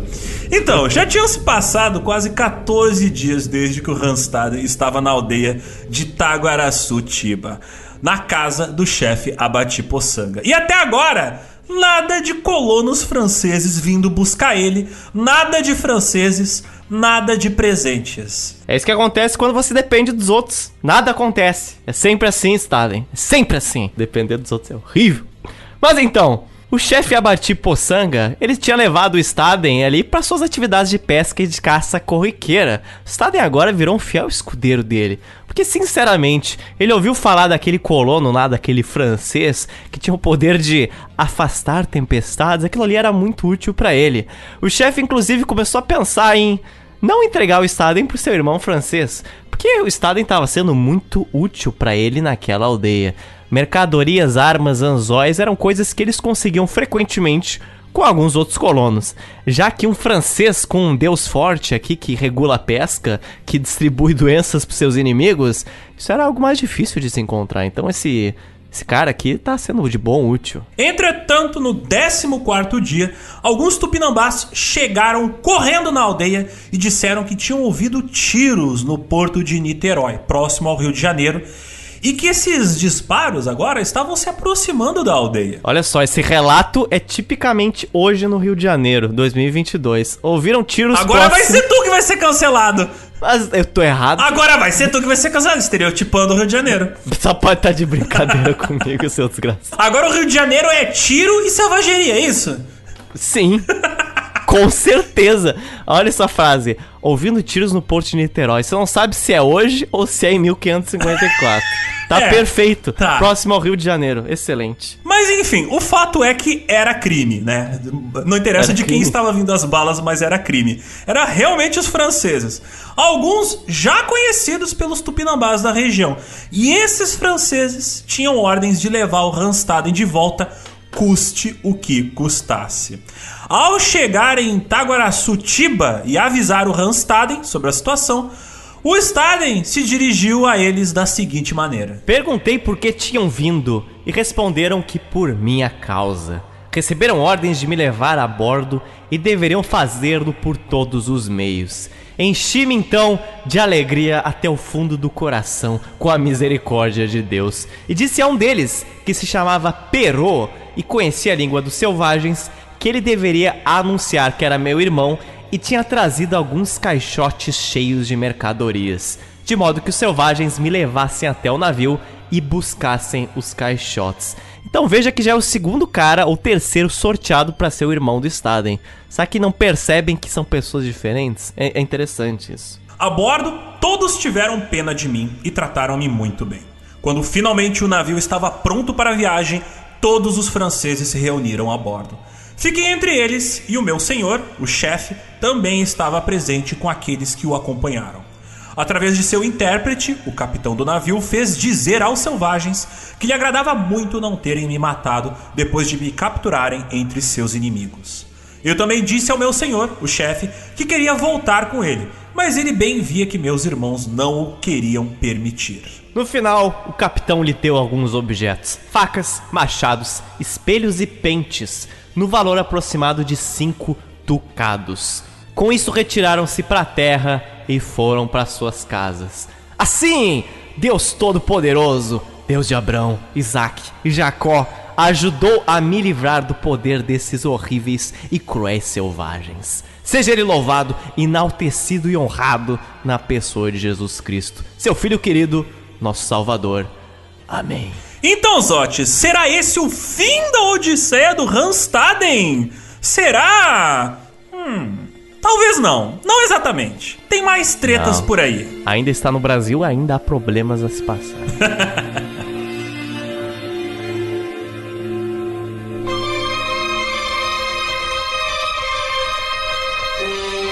O Stalin conta que o capitão do navio que ele embarcou se chamava Guilherme de Monet. O piloto se chamava François de Chantz. E o navio mesmo se chamava Catherine de Vatteville. Eles foram fazer uma escala no Rio de Janeiro de lá e no dia 31 de outubro de 1554 partiram em direção à França. Existe um pequeno detalhe que nessa saída, o capitão, o Guilherme de Monet, ele achou uma ótima ideia atacar o navio português que estava na região, pois você estava no Brasil, no Rio de Janeiro, nessa época, claro que há português. E eles levaram uma sova tão grande que eles quase afundaram e alguns franceses morreram. O Staden chegou a ser ferido na perna, mas ele conseguiu melhorar. Partiram e mudaram de navio e aí foram embora de fato. E nessa travessia o Staden conta que O Senhor visivelmente concedeu-nos um milagre no mar. Na véspera de Natal, apareceram muitos peixes chamados golfinhos nas proximidades do navio. Pescamos tantos que durante alguns dias comemos deles até ficarmos fartos. Também para a noite dos Reis Magos, Deus nos providenciou peixe em abundância. E no dia 20 de fevereiro de 1555, quase quatro meses depois que eles partiram do Rio de Janeiro, sem ver nenhuma terra em nenhum momento da travessia, o Estado e a tripulação chegou finalmente na cidade de Honfleur, que fica na Normandia, na França. Agora, ao finalmente descarregarem o navio, ajudei-os e, quando estávamos prontos, agradeci a todos pela benevolência demonstrada. Meu capitão deu-me algum dinheiro para que eu pudesse seguir caminho. Despedi-me e viajei de Hoffler até La Havre-Neuf e depois para Dieppe. Lá o Staden foi bem recebido pelos europeus e ele contou das suas várias e últimas aventuras, daqueles anos que se passaram. E pro seu espanto ou não, o Staden ficou sabendo de histórias extremamente semelhantes de várias pessoas que estavam lá e também ficou sabendo de histórias de colonos que tinham ido pro Brasil e não tinham nunca mais voltado, nem tinham dado notícia. As mulheres, parentes e amigos dessas pessoas perguntavam ele o tempo todo se ele tinha notícias de algumas pessoas e passaram os nomes pro Staden. Mas o Staden dizia que não conhecia nenhum daqueles nomes. Então, perguntaram se eu achava que seus parentes ainda viviam. Para não lhes tirar todas as esperanças, disse-lhes que talvez ainda pudessem voltar. Embora a maior parte das pessoas, inclusive eu, devesse levar em conta que poderia ter afundado com o navio. O Staden chegou contando história, achando que iria virar uma grande sensação, mas ele acabou percebendo que virou uma fonte de ansiedade para várias famílias, pois muitas famílias esperavam seus familiares e ouvir as histórias do Staden pensou: "Ô oh, céus, será que meu familiar, meu marido foi desmembrado, foi devorado? E agora o que será?" Eis a pergunta. Staden conta que depois dessas conversas, despedi-me deles e lhes pedi que dissessem a seus parentes, quando voltassem, que Deus tinha me ajudado e que eu tinha estado ali. E de Dieppe fui de navio para Londres, Inglaterra. Fiquei lá alguns dias e depois continuei para a Zelândia e de lá para Antuérpia. Isso fica nos Países Baixos, viu? Quando ele fala Zelândia, não é Nova Zelândia, é a região da Zelândia nos Países Baixos. A seguir, embarquei para a Alemanha. Em Antuérpia, fui à casa de von Oka encontrar um comerciante de nome Jasper Schatz, patrão do feitor Peter Rosel de São Vicente. Assim, Deus Todo-Poderoso, para quem tudo é possível, ajudou-me a voltar para a minha pátria. Que seja eternamente louvado. Amém. E se houver um jovem homem para quem minha descrição e essas testemunhas não bastarem, então que empreenda ele mesmo, com a ajuda de Deus, essa viagem e as suas dúvidas se desvanecerão. Ter-lhe-ei fornecido informações suficientes nesse livro. E que siga o rastro. Para quem tiver a ajuda de Deus, o mundo não está fechado. Amém. Handstaden, impresso em Marburgo, em papel quadrifólio, a cargo de Andres Coben, na terça-feira de carnaval de 1557.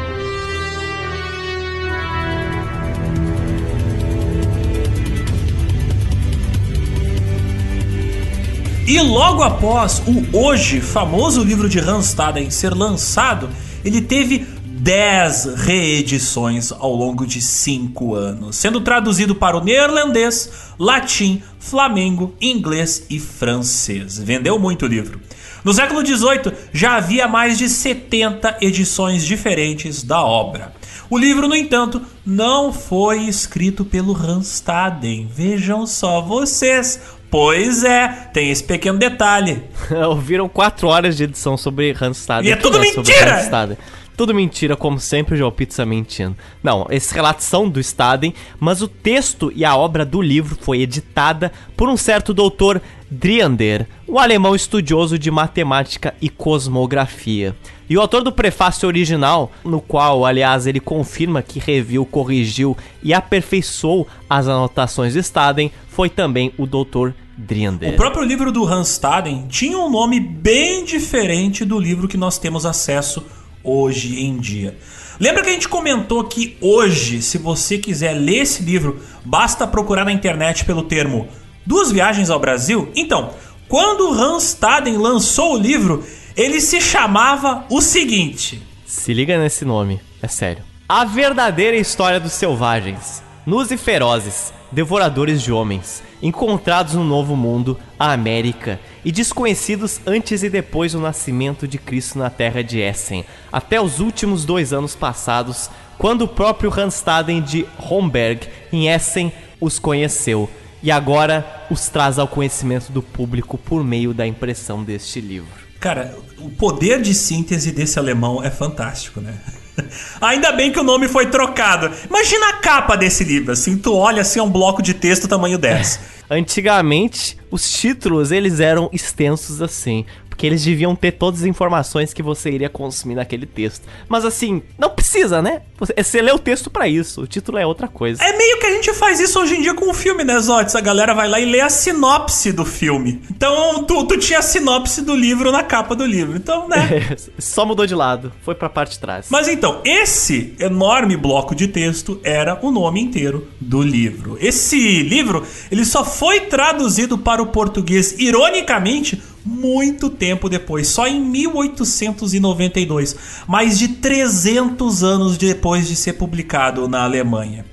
E quando esse livro foi publicado em português, obviamente estava mal feito. No Brasil, o chefe de polícia, o desembargador e ministro cearense Tristão de Alencar Araripe publicou em uma versão especial da revista do Instituto Histórico e Geográfico Brasileiro uma versão desse livro que era cheia de erros. E nem todos eram por culpa dele. Muitos desses erros aconteceram porque a edição brasileira não foi traduzida do alemão para o português, mas foi feita a partir de uma tradução francesa. E foi ainda preciso esperar mais oito anos pela primeira edição confiável em português. Isso foi feito pelo Instituto Histórico e Geográfico de São Paulo. Foi traduzido pelo botânico suíço o Albert Lofgren, direto do alemão original de 1557 e lançado em janeiro de 1900. Então o suíço ele foi na fonte. Cara, só em 1900 a gente teve uma tradução decente do livro para português. Pro botânico. Entretanto, esse livro não vendeu muito bem. Um exemplar dele foi adquirido em um antiquário parisiense pelo intelectual e milionário brasileiro Eduardo Prado, que foi um dos fundadores da Academia Brasileira de Letras. O Eduardo Prado, ele era tio de Paulo Prado, que também era milionário e foi mentor da Semana de Arte Moderna de 1922. Esse Paulo Prado, ele desde a sua juventude era apaixonado pelo livro do Hans Staden. E foi esse Prado que, não por acaso, ele apresentou a obra aos poetas Raul Bopp e Oswald de Andrade. Ele também apresentou a pintora Tarsila do Amaral, que era mulher do Oswald de Andrade. E teria sido a partir desta obra do Staden quase por causa de uma frase específica dele, que o Staden falou em um momento, lá vem a sua comida pulando, que a Tarsila do Amaral tinha decidido pintar o Abaporu, o quadro que significa o comedor de gente em tupi. E o Oswald de Andrade ele encontrou a inspiração para deflagrar lá o seu grande movimento antropofágico. Então tá aí uma conexão que eu imagino que vocês não acreditariam que a gente faria nesta edição. O escritor Monteiro Lobato, que desde o início era um crítico dos modernistas, ele era um cara bastante conservador. É, até demais pra época. Ironicamente, ele também era apaixonado por esse livro do Hans Staden. E ele foi responsável por fazer uma versão PG-13, né, uma versão infantil do livro do Hans Staden, que foi publicada por ele em outubro de 1925. Essa versão do Monteiro Lobato dos relatos do Hans Staden recebeu o nome de Meu Cativeiro entre os Selvagens do Brasil. Mas a verdadeira fama da história do Hans Staden só foi ocorrer mesmo em 1941. Ali no meio da Segunda Guerra, eu acho que eu vou ler Randstad. Eu acho um ótimo programa. O poeta Carl Fouquet, ele atualizou o texto original da edição de 1557 e junto com o Guiomar de Carvalho Franco, uma outra tradução foi feita. E essa aqui foi considerada a melhor tradução até então. Imagina o trabalho deste homem em traduzir algo do alemão do século XVI para o português do século XX. Note quantas pessoas tiveram que voltar à fonte original do Hanstaden para fazer uma versão melhorada dessa tradução. Cara, que confusão devia ser você entre milhares de traduções e não saber qual usar. Por outro lado, ali no final da década de 30 e início dos anos 40, tava na moda traduzir muita coisa do alemão pro português, como vocês perceberam por episódios anteriores do GeoPizza. Então, eu, eu não vejo nada de surpreendente aqui. Olha só, trabalhando nas entrelinhas. E da mesma forma que as ilustrações dos indígenas canibais foram um dos principais motivos que tornaram a edição lá do século XVI bastante famosa, essas mesmas ilustrações iriam fazer com que o livro se tornasse popular de novo na sua reedição agora no meio do século XX. O artista Cândido Portinari, ele produziu 26 gravuras inspiradas nas estilogravuras originais e agora colocou né, nessa nova edição que seria lançada do livro do Staden aqui em português no Brasil. E lembrando que aquelas estilogravuras já eram refeitas, foram baseadas nos desenhos originais do Staden. As que foram lançadas já no século XVI eram baseadas nos desenhos do Staden. Não, você não tinha desenhos do Staden 100% originais publicados na primeira edição. Porque, sinceramente, né, eu imagino que não fosse lá os melhores desenhos. Nada contra as habilidades de desenho do Staden, que eu inclusive não conheço. Mas então, isso quer dizer que a gente tem aqui a terceira versão desses desenhos. Então, provavelmente são elementos mais artísticos do que aquele que o Staden desenhou e que o Staden viu há quatro séculos atrás. Por isso que elas são tão também famosas, tem elementos mórbidos e perturbantes que não tinham no original. E curiosamente, o Cândido Portinari que a gente comentou foi um dos caras que influenciou a criação do cinema novo aqui no Brasil. E um dos cineastas mais envolvidos no cinema novo brasileiro era um cara chamado Nelson Pereira de Santos. Esse maluco foi até Ubatuba e lá ele dirigiu um filme baseado na história do Hans Staden chamado como era gostoso o meu francês. Aliás, que título bom! Cara, que melhor título, título, de filme brasileiro. Que título bom. Melhor título de filme brasileiro. Mas tem um porém, como o roteiro do filme do Nelson Pereira de Santos se baseia também no relato do pastor calvinista Jean de Lery, que chegou ao Brasil em janeiro de 1557, no mesmo ano em que o Hans Staden estava lançando seu livro em Marburgo, o filme do Nelson Pereira de Santos não é tão fiel à obra original. Tanto é que o final da história do filme, não vou dar spoilers aqui, é bem diferente do final do livro do Hans Staden. Uh, agora eu quero saber, agora eu quero ver, não conheço. Um filme fiel mesmo à história original do Staden foi produzido em 1999 por Luiz Alberto Pereira, que é chamado de Hans Staden simplesmente Hans Staden. E nele tem etapa por etapa de todos os episódios que o Staden passou. É narrado como se fosse o Staden narrando o livro em alemão. E os colunos falam as suas línguas, português de Portugal, francês e os tupinambás, o tupi. E como foi o final da vida do Hans Staden? Bem, ele faleceu aos 51 anos de idade, na cidade de Wolfhagen.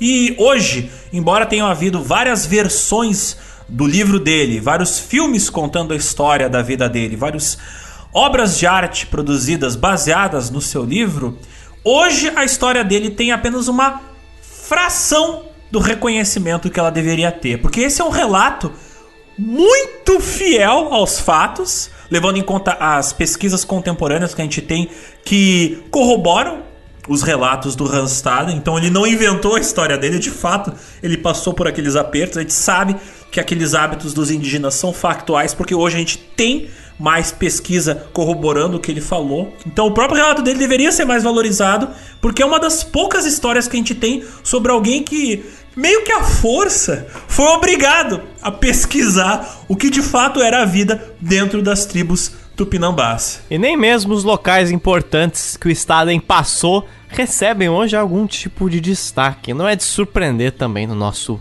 Brasil. Mas o Forte São Felipe da Bertioga, que fica no atual Guarujá, que fica no extremo nordeste da ilha de Santo Amaro, permanece lá abandonado, escondido, apodrecendo pela chuva e pelo sol. Às vezes é frequentado por alguns pescadores ou pessoas lá de jet ski, mas que estão lá mais para ligar suas JBL do que para ver aquele local que, como diz o jornalista Eduardo Bueno, Hanstaden renasceu sem ter morrido.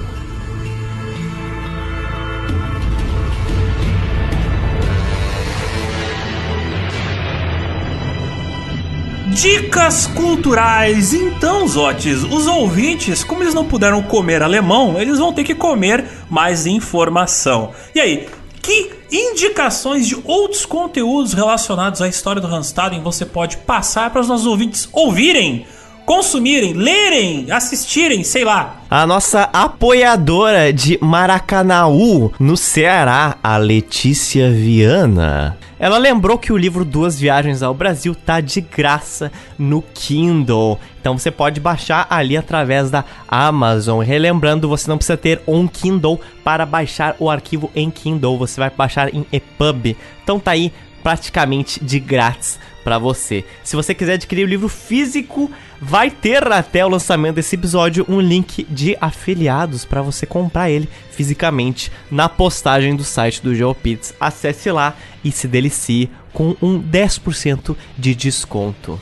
Resgatando o que a gente mencionou no início sobre a migração dos povos tupi, existe um site muito útil para você conhecer mais sobre diferentes povos indígenas no nosso Brasil. E é um site muito bom mesmo, que se chama PIB Socioambiental. Ele é a maior base de dados online que eu conheço sobre povos e sobre línguas indígenas. Eles possuem vários infográficos sobre troncos linguísticos, famílias e línguas indígenas. Então, tudo que a gente falou lá no início sobre tronco, famílias e línguas pode ter parecido um pouco complicado. Tem vários infográficos nesse site e com várias classificações que vai estar tá muito melhor representado o que é isso. Seguindo nessa linha, também temos que indicar o site Conexões Amazônicas, que é um projeto de divulgação científica que conecta pesquisadores com o intuito de fazer uma base de dados sobre a geografia, a demografia e a cultura da Amazônia. Eles têm um artigo bem bom sobre as migrações dos povos tupi aqui no Brasil, da época ali do Randstad. Então confiram. Eles estão presentes no Twitter, no Instagram, no Facebook com o nome Conexões Amazônicas. E como tudo que a gente cita aqui, o link está na postagem do nosso episódio. Eu sou também obrigado a indicar para vocês novamente um filme brasileiro como era gostoso o meu francês, do ano de 1971. Como a gente falou, ele é baseado em relatos do Hans Staden, mas também tem umas liberdades, né, criativas ali no meio. O filme é bem legal porque ele é todo falado nas línguas dos personagens. O personagem francês fala francês e os indígenas falam as línguas de seus respectivos povos. Sem falar que tem um nível legal de veracidade histórica, né? Tá todo mundo pelado e ou pintado nesse filme. Staden nu? Staden ali bonitão de pinto de fora. Eu sei que nem sempre a galera fica afim de assistir filmes brasileiros. Pior ainda quando são filmes antigos brasileiros. Mas esse aqui eu garanto, ele é bom, é de um diretor foda. Nelson Pereira dos Santos só tem filme bom demais. E ele é responsável por clássicos como Rio 40 Graus e Vidas Secas. Então é uma obra que eu recomendo pra caramba, porque provavelmente é o diretor de cinema que melhor adaptou livros históricos aqui pras telinhas do cinema brasileiro. E eu também indico o filme de 1999, Randstaden. Então vocês notem que a gente mencionou dois filmes, um que não é tão verídico e outro que é. E o Alexander pegou bem o que é menos verídico. Coincidência ou não, intencional ou não, não saberemos. Mas por isso eu indico o filme de 1999, Randstaden. E por fim, essa série de duas edições é também dedicada ao nosso belhosíssimo apoiador, o Gustavo Oliveira. Gustavo Oliveira é um jovem rebento que nasceu em Ubatuba e lá ele aprendeu a cortar coco em um trabalho de verão. E depois de uma chamada nossa, minha e dele no Discord, em que eu estava literalmente naquele exato momento catando coquinhos na orla de Porto Alegre, ele mencionou da sua expertise em cortar cocos que ele aprendeu em Ubatuba. E sem hesitar eu falei para ele, então eu vou gravar sobre a história do Hans Staden em Ubatuba, a sua homenagem, e também outros ouvintes. Mazotes! Ouço o barulho de um navio francês atravessando as águas da costa brasileira. Esse barulho nos chama até o.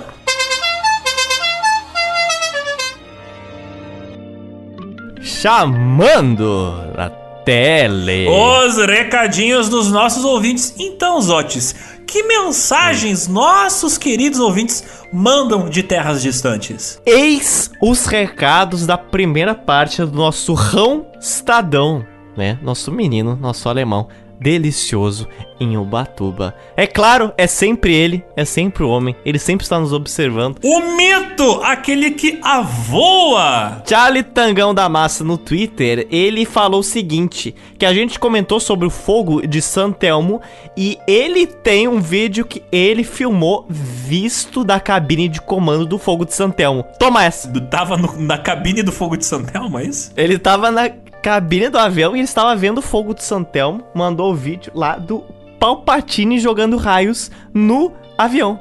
É basicamente a, a cabine sendo toda eletrocutada. E eu agradeço, assim, que o, o avião não tem a janela pra frente, sacas? Porque se eu fosse passageiro e eu visse aquilo ali na frente do avião, cara, não, né? Isso não é sinal que algo está certo. É óbvio que não não tem algo certo. Não perguntei pro Charlie, fica aí, inclusive a pergunta, porque eu sei que o Charlie é, é perfeitamente fiel, normal, Zotes. Um, um, avião pode ah, tomar um raio não, tá, não, me ver, não me ver com essa. Eu acredito na engenharia. Isso, exatamente. Você vai estar tá lá a 10 mil quilômetros por hora, a 10 mil metros de altura. Está saindo raio do avião. É perfeitamente normal, é ótimo, né? Eu não sei se o fogo de Santelmo ele chega às janelas dos passageiros. Fica aí o questionamento, Charlie. Porque, e se tiver já ocorrido, eu queria saber de alguma história de como um passageiro reagiu a isso. Porque, sinceramente, né? Sinceramente. És um homem de pouca fé, Azotes. Porque Olha, veja em só. alguns momentos eu tenho muita fé. Muita mesmo. Thor jogou sua eletricidade na direção da máquina voadora controlada por Charlie Tangão da Massa. E Charlie Tangão da Massa, como um Thanos, enfrentou, atravessou e ignorou os meros faíscas elétricas pífias da natureza. Então, assim, ó, Charlie Tangão da Massa com seu aparelho voador enfrentou a eletricidade da natureza e venceu. E está aqui no Twilder nos contando de sua vitória, de seu êxito. Então, assim, ó, em quem eu confio? Na mera eletricidade estática fracoide de Thor ou no Charlie Tangão da Massa? Na reação de um platinado do sul do sul ou no Charlie Tangão da Massa, né? Você é um homem de pouca fé nos nossos ouvintes. Nos nossos ouvintes eu confio. Eu não confio nem eu mesmo. Olhe lá. E o Charlie ele faz um adendo. Ele fala que o pessoal dos grupos do Joe Pizza acha que meu sobrenome Tangão vem de tanga. E na verdade vem do T do alfabeto fonético, tango. Em Göbekli Tepe, na Turquia, tem uns T gigantes. São os verdadeiros tangões. e ele manda fotos. Então tá aí, ó. Link com o nosso episódio do Neo- Turquia no Neolítico, as cidades antes do tempo. No Twilder, a Madame Mins, arroba Cruel Mirella, a Mirella, que veio da Alemanha, ela comenta o seguinte: a audácia dos podcasters de terminar episódio com cliffhanger. Já não basta aguardar 15 dias para episódio novo. Sinceramente, hein, Pizza? E aí ela, no caso, se referindo ao fato de que as nossas aventuras, junto com o Hans Estadão, foi dividido em dois episódios. E ela ficou revoltada com isso. Ela queria ver pra onde vai nosso alemão pelado aqui na Terra Brasilis. Hum, pro caldeirão, pro sopão. Pro sopão. Também aproveita esse momento para agradecer o Edu, nosso ouvinte e apoiador, que me ajudou a recuperar. Quer dizer, de trocar as várias senhas do GeoPizza depois do hack que foi sofrido. Não importa quantas homenagens eu faço agora, não vai ser o suficiente para agradecer o homem. O Bruno Silveira, que é um barão do Rio de Janeiro, ele comentou o seguinte: Terminei o episódio do Hanstaden e me veio essa música na cabeça. Com certeza seria a abertura ou encerramento perfeito para uma série ou anime dele, no caso do Hanstaden. E o nome da música que ele manda é uma que eu nunca ouvi, mas é muito boa e se chama Viagem ao Fundo do Ego. Na capa tem dois pelados e um leão.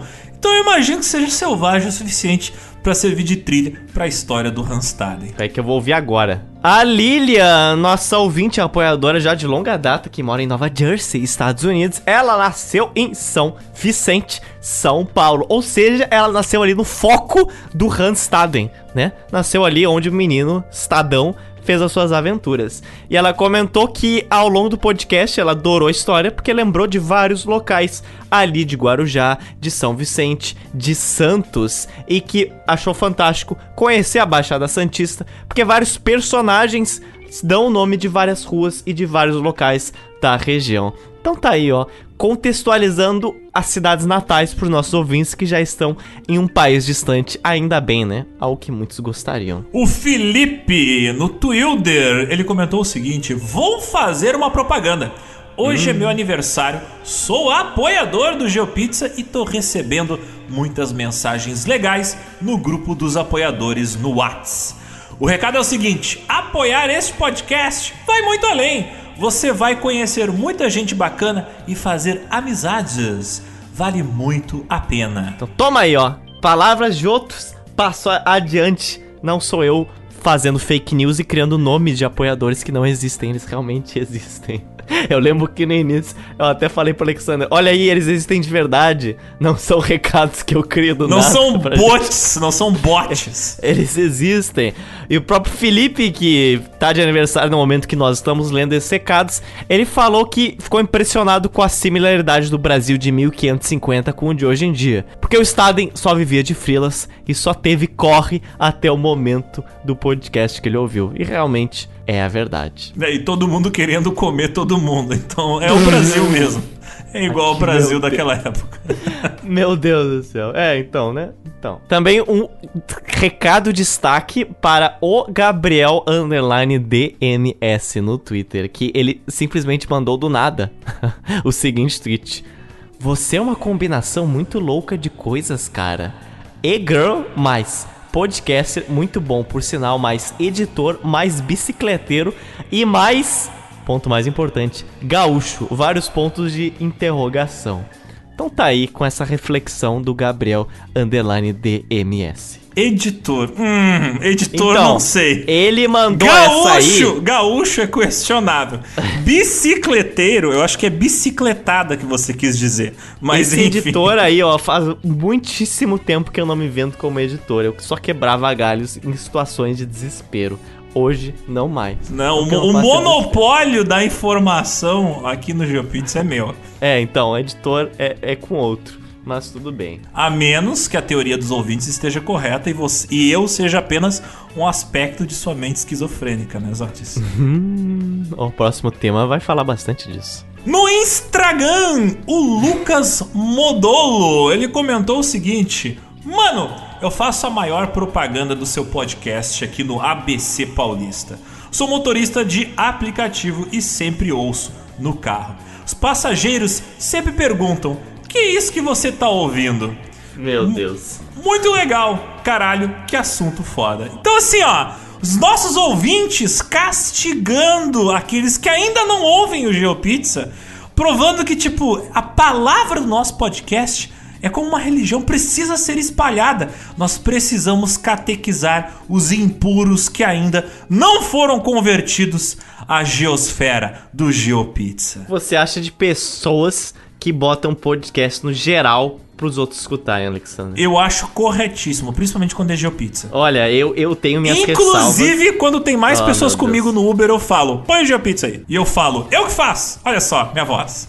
Cara, eu, eu, eu fujo dessa situação. Eu odeio, odeio, od- Meu Deus. E aí fazem de brincadeira comigo. Ah, não, quando eu vou na, na casa de alguém. Pera aí que eu vou te mostrar um, uma Boa música legal. ideia. A próxima Aí- festa que a gente não, for, não, não, vai ter não, música, vai ter não, GeoPizza. Não, não, eu vou embora. Você duvida? Eu vou embora. Eu pego e vou embora. Pego minha bike, adeus.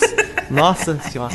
Aí faziam isso, às vezes eu ficava, meu Deus, eu vou, vou comer um vidro, eu vou comer essa, essa garrafa que tem aqui na frente, eu vou, vou pro outro mundo, não faça isso, pelo amor de Deus. Aí o Alexander vem com essas porra, aí eu fico assim, ó, cala a boca, cala a boca, eu vou, eu vou dar com a palma da mão na sua cara. Todo favor, lugar que a gente vai, eu falo, somos podcasters. Eu e ele temos um podcast. Eu não falo isso. Toma aqui Ele meu fala. flyer, escuta o nosso podcast. É Ridículo, bom. Patético. O Lucas Modolo também, ele lançou uma, uma sugestão também, que ele falou, quando vocês baterem 100 episódios, que no caso acho que é ano que vem, 2023, Em breve. façam um pôster com todas essas artes que vocês colocam de capa no podcast. Oi, do primeiro ao 100 num pôster único. Ia ser bem legal, eu seria o primeiro a comprar. E eu sei quem seria o primeiro a ter um derrame fazendo esse pôster. Seria um cara chamado Alexander Demusso. Não seria um derrame porque eu tenho backup de tudo, ao contrário de algumas pessoas que são hackeadas. Então Ah, não. tudo está seguramente guardado, pensando que num futuro distante talvez eu possa utilizar. E veja só, o Modolo sugere um produto muito interessante. De fato, acho que ficaria lindo, porque as nossas capinhas são feitas com muito carinho. Seria 100 ilustrações agrupadas. Será Que já seria estão prontas! Olha só. Exatamente, como é que você vai agrupar isso? Mas tudo é possível. Não vai ser com Paint, vai ser com Photoshop. E temos um baladeiro que não convida os amiguinhos pra ir na Não. balada. Não. Olha só! Tem inclusive provas em vídeo de um certo ser humano, de uma certa criatura porto-alegrense, Hum. segurando guarda-chuvas coloridos e sendo ostracizado pela população desta capital. Como você modifica a história?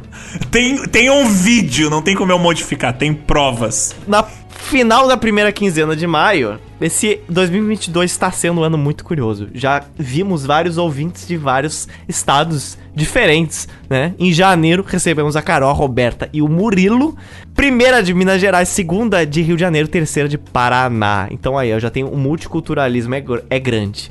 Vieram para cá exatamente para nos ver e também ver outra amiga nossa que a gente tem em comum, Jéssica. Abraço, Jéssica, que nos escuta com muito atraso, talvez escutisse em 2023. Mas ocorre que o Renan de Goiânia, ele resolveu, ele olhou essa geotour em janeiro e falou assim, ó, também quero. Vou fazer igual. Como uma boa pessoa que o Renan é, ele falou, fui lá, comprei a passagem e fui para maio. Só que o Renan, ele tem uma capacidade incrível, que foi escolher acho que a pior época do ano para vir nesta cidade. Não que tenham muitas épocas boas, mas nesse exato momento está tendo um ciclone polar. e está chovendo muito mais que o normal. E tá frio! Muito mais que o normal em maio. E não é tão comum assim em maio. É um pouco mais comum em junho, julho. Estamos gravando neste exato momento e os meus pés estão gelados. Então, a, a janela aqui onde eu tô, ela está suando, ela está chorando. Eu acordei hoje, as janelas estavam em lágrimas e eu não via nada. Parecia que eu estava dentro de uma geladeira, sacas? Se alguém olha para dentro da minha janela, ela vai achar que tem um refrigerador aqui dentro mas não tem. Não tem. Mas eu sou um ótimo host, eu sou um ótimo hóspede, né? Recebi o Renan, estou recebendo ele neste exato momento. Ele não está aqui comigo, mas ele ainda está nesta cidade. Mas aí fomos dar alguns rolês. Eu arrumei bicicletas para eles. Olha como eu sou legal e não foram bicicletas Itaú. Mas aí ocorre que no dia que a gente ia sair estava, adivinha, chovendo, né? Estava chovendo e muito e não parava. Fui no aniversário de uma amiga e o Renan, como um bom goianense, um pouco estranho, ele torce pro Palmeiras e o amigo dele torce pro Internacional. Nada faz sentido, tá bom? Nada faz sentido. Renan torce pro Palmeiras de São Paulo e o amigo dele de Goiânia torce pro Internacional daqui. Aí eles foram para o jogo. Ok, ótimo. Na saída do jogo, eles voltaram a pé do estádio. Olha a eloquência do sujeito. Voltaram a pé chovendo e foram até o bar onde eu estava. E eu falei assim: ó, venham, mas sem fé. Eles vieram, demos um pseudo rolê com a nossa grande amiga Nika e depois a gente foi para uma festinha meio fritadeira, só que não estava nos planos. E aí, nesse contexto, olha só que fantástico, encontrei inclusive uma não é apoiadora, não é ouvinte, mas é uma acompanhadora do Joe Pizza. Eu adoro essa classificação de pessoas que não ainda ouviram, vão ouvir, mas só acompanham as nossas redes sociais. Essa foi a incrível Júlia, que foi trocar uma ideia comigo e nesse momento o Renan gravou os seguintes e fantásticos áudios. Bom dia, boa tarde, boa noite, meros ouvintes do Gel Pizza. Aqui quem fala é o Renanzinho de Goiânia. Um mero ouvinte do Gel Pizza, porém, há alguns anos atrás eu decidi virar apoiador do Gel Pizza. E aí eu entrei pro Gelburgo e eu fiquei amigo dos Zots e do Alexander. Aí o que aconteceu? Eu falei assim, ah, vou pra Porto Alegre. Aí já começa a misturar o sotaque. Aí eu vim pra Porto Alegre e vim e tô aqui no meio de uma festa com os Zots. Pressupostamente, porque eu não sei cadê os Zots. Mas estamos aqui numa festa com os Atos. E o Alexander não está aqui. Então, ouvintes do Gel Pizza, vocês querem ser amigo dos Zots e do Alexander? Tornem-se apoiadores, façam cyber mendigagem e venham para Porto Alegre. Porém, vocês só vão ser amigo dos Zots pela metade, porque o Zots sumiu Agora do Alexander, não sei, cadê o Alexander? Vem pra cá agora, Alexander. Pra virar amigo do Alexander, tem que ter mais pré-requisitos. Tem que assistir filme iraniano. O Renanzinho vai ouvir esse áudio daqui 25 dias. E provavelmente ele vai achar cringe e que ele tava bêbado. Porém, o áudio acompanha desse disclaimer. E é isso, é Porto Alegre. É cerveja é barbaridade e é capaz. Então vejam só vocês, onde existe sobriedade, sanidade e balada, existe Zotes. Zotes aqui recebendo os nossos ouvintes e depois ignorando eles no meio da não. balada. Olha não, o nível não. do respect pelos ouvintes que vieram de outro estado para te ver e você abandona eles no meio da balada. Que Ele, host. ele estava com vários Que outros amigos host. nossos, tá bom? O Ele- áudio ele- não mente, Zote. Essas palavras não são minhas. O áudio que veio antes deste, que estamos gravando agora, prova o que eu estou afirmando Ele aqui. tinha ali a sua panelinha, eu só não estava ali pra agregar, mas ele estava lá. Mas o melhor vem depois. O depois é que depois a gente passou em outro bar. E aí eu estava em, em uma situação não, não muito sóbria. Aí tem um vídeo muito bom, Alexandre, por favor, descreva esse vídeo, por favor. Basicamente, assim, ó, imagina aquela música do, do, do Hulk, sabe? Aquele final da série do Hulk, que ele caminha pela estrada triste, assim. Não é do filme do Hulk, é da série de TV do Hulk. E é isso que era a imagem, assim. Uma balada, todo mundo Não, era convivendo. um bar. Era um bar. Um, tá, um bar. Pessoas congregando, conversando, convivendo. Ali era uma área cheia de alegria, de energia positiva, de calor humano, assim, depois de dois anos de pandemia.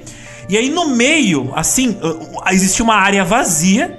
E no meio dessa área vazia, como, como se fosse uma área de contenção contra a tristeza, né?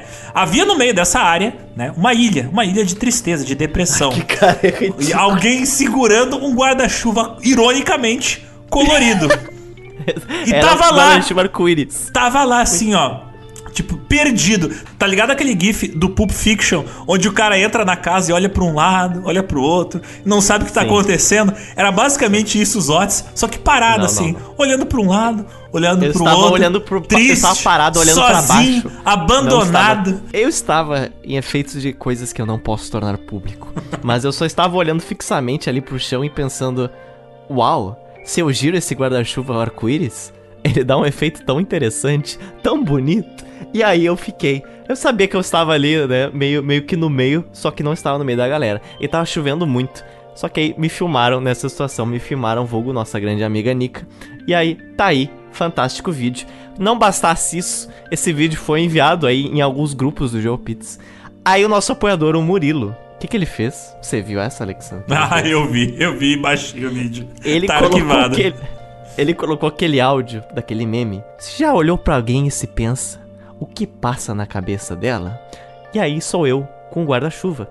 Aí ele dá um zoom na minha cabeça e aparece Várias bicicletas. seguinte- o seguinte ranking, top 10 bicicletas mais foda. Só as mais foda. E aí é um ranking de bicicletas incríveis. Então, esse é o contexto, mas o Renan está tendo um ótimo tempo aqui, ok?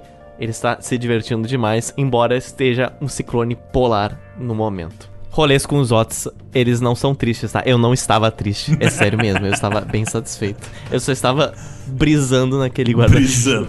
Não era uma brisa, era, uma, era, um, era um ciclone extratropical inteiro. Ah, céus! O Renan também comeu X a primeira vez. Ele não sabia o que era X. Ele falou que pediu um X e veio um Y, um Z, veio tudo junto. Ele ficou surpreso com o tamanho do hambúrguer, entre muitas aspas. E ele não conseguiu chegar pro atendente e falar que queria um X prensadão, porque ele achou o nome muito engraçado. Eu quero um prensadão. Quem entendeu, entendeu. Quem não entendeu, simplesmente. Você tem muita maldade na cabeça, Exotes. Você pensa em- só em coisa errada. Tem muita água oxigenada. Você, você tá pensando muito na brisa. Ah, não, e nós tivemos, é claro, a grande classificação da mãe do Alexander sobre esse ocorrido, por favor. Ah, inclusive a, a, a, a minha mãe ela comentou algo muito interessante sobre, sobre esse acontecimento. Porque assim, os Otis ali, né, parecia que tava esperando por algo e estava segurando Realmente. um guarda-chuva colorido. Então parecia que ele estava fazendo publicidade de serviços. Então minha mãe comentou Ah, o seguinte: Tá, mas o bonitinho lá virou garoto de programa. Credo, rodando a baiana ali no boteco. Meu Deus, diz que eu mandei um abraço pra ele, tá? Só vocês mesmo. Quero que fique registrado que um dia eu quero que essa mulher narre toda a minha biografia, audiolivro, mas só pode ela gravar, porque ela tem propriedade e a narração ideal para isso. Então é isso, Zotes. Temos mais um episódio canibal, mais um episódio delicioso de gringo, como fazem até hoje, né? Sofrendo com os azares e as armadilhas deste país verde e amarelo. Temos o final de uma fornada acompanhada de caium servida nos portos de Niterói e também no clima chuvoso de Ubatuba. Como dizia uma pensadora brasileira, Morava numa ilha perdida e deserta. Deserta. Ilha deserta da dor. Sonhava com um índio que me desse alegria. E esse índio era você, amor. O seu amor é canibal, comeu meu coração, mas agora eu sou feliz. Até a próxima quinzemana, meus caros ouvintes. Até logo. Sabe dessa música, né? Não. Que bom.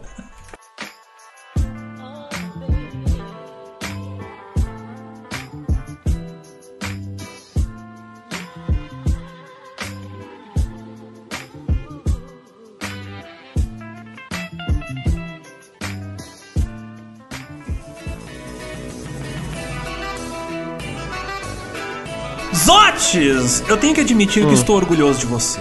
Você Ah, finalmente Hum. está se tornando uma pessoa mais saudável, está saindo com amigos, está parando de bater o carro. Você finalmente dominou a complexa arte de apontar a sua direção na direção certa e não cometeu mais crimes ou foi acometido de crimes. Então vejo que no mundo real você está seguro. Mas eu te pergunto, e a segurança no mundo virtual? Ah, meu Deus do céu. Ah, tem dias que eu sei que vão chegar, inevitavelmente. tem dias que eu sei que vão chegar. Coisas irão acontecer que eu não gosto, mas a gente sabe, né? E eu sempre soube que iria chegar o dia que o Joe Pizza seria hackeado. Eu sempre soube disso. Porque eu acompanhava youtubers do Brasil, do mundo, terem canais enormes simplesmente raptados sem nenhum aviso. E era isso. Eu acompanhava com desespero todo o todo desenrolar desses episódios. Eu pensava, ih, rapaz, será que meu dia vai chegar? Né? Aí depois de um lindo domingão, domingão de carnaval, sim, teve carnaval em maio. Por que não? Teve, sim, carnaval no Dia das Mães teve, foi ótimo. Mas fui lá, né? Acordei segunda um pouco mais tarde. Acordei, rapaz. Peguei o celular. Ó, céus. Parecia um aviso assim de míssel inter, interbalístico nuclear se aproximando da sua direção. Eu entrei no celular e aí tinha uma mensagem do meu grandiosíssimo e apoiador ouvinte, o Edu, lá de Nova Friburgo, que já foi entrevistado aqui. Aí Era exatamente assim: Bom dia, parece que o Joe Pizza foi hackeado. E uns prints. Aí eu olhei, rapaz. Rapaz, o que? O que que acontece? Tava lá um print. Cara, eu. Ah, só de lembrar eu já fico assim, ó. Era um print, cara. Era um print do Twitter. Eu já começa ruim. Já começa horrível, tá? O Joe Pizza publicou um print do Twitter. Pior ainda, não tem como ficar pior, mas calma, vai ficar pior. Que era. Ai, meu Deus, coisa horrível. Eu vou explicar, tá bom? Vou explicar o mais breve possível. Alguns arrombados, eles criam perfis fakes no Twitter pra roubar Bitcoin ou Ethereum, que é uma moeda virtual de outras pessoas. E aí eles fazem isso, vamos supor, existe o Elon Musk, infelizmente, mas ele existe e ele tem um perfil no Twitter. A pessoa copia exatamente o nome do Elon Musk, a foto do Elon Musk, mas obviamente não tem lá o verificado. Só que tem quase as mesmas inscrições e ele fala: "Ah, mande aqui seu Bitcoin pra não sei o que que eu vou mandar de volta 20 Bitcoins, porque eu sou um cara muito legal". E aí algum arrombado vai lá e comenta: Nossa, funcionou, muito obrigado. E aí tem um monte de robô curtindo aqueles replies. Então fica parecendo algo com muitas, muitas aspas confiável. E muito idiota faz isso. Por algum motivo, as pessoas estão publicando isso em vários lugares, em várias contas hackeadas. Então era um print de uma pessoa respondendo a um Elon Musk fake, nem pra ser Elon Musk de verdade, Elon Musk fake, dizendo assim: Nossa, funcionou, agora eu sou rico, muito obrigado, Elon Musk. E aí, a descrição era: Great guy, thank you, Elon. Aí eu fiquei. Ai meu Deus, eu vou comer uma espada, eu vou comer vidro, sabe? Vou ter que quebrar a janela e comer todo o vidro.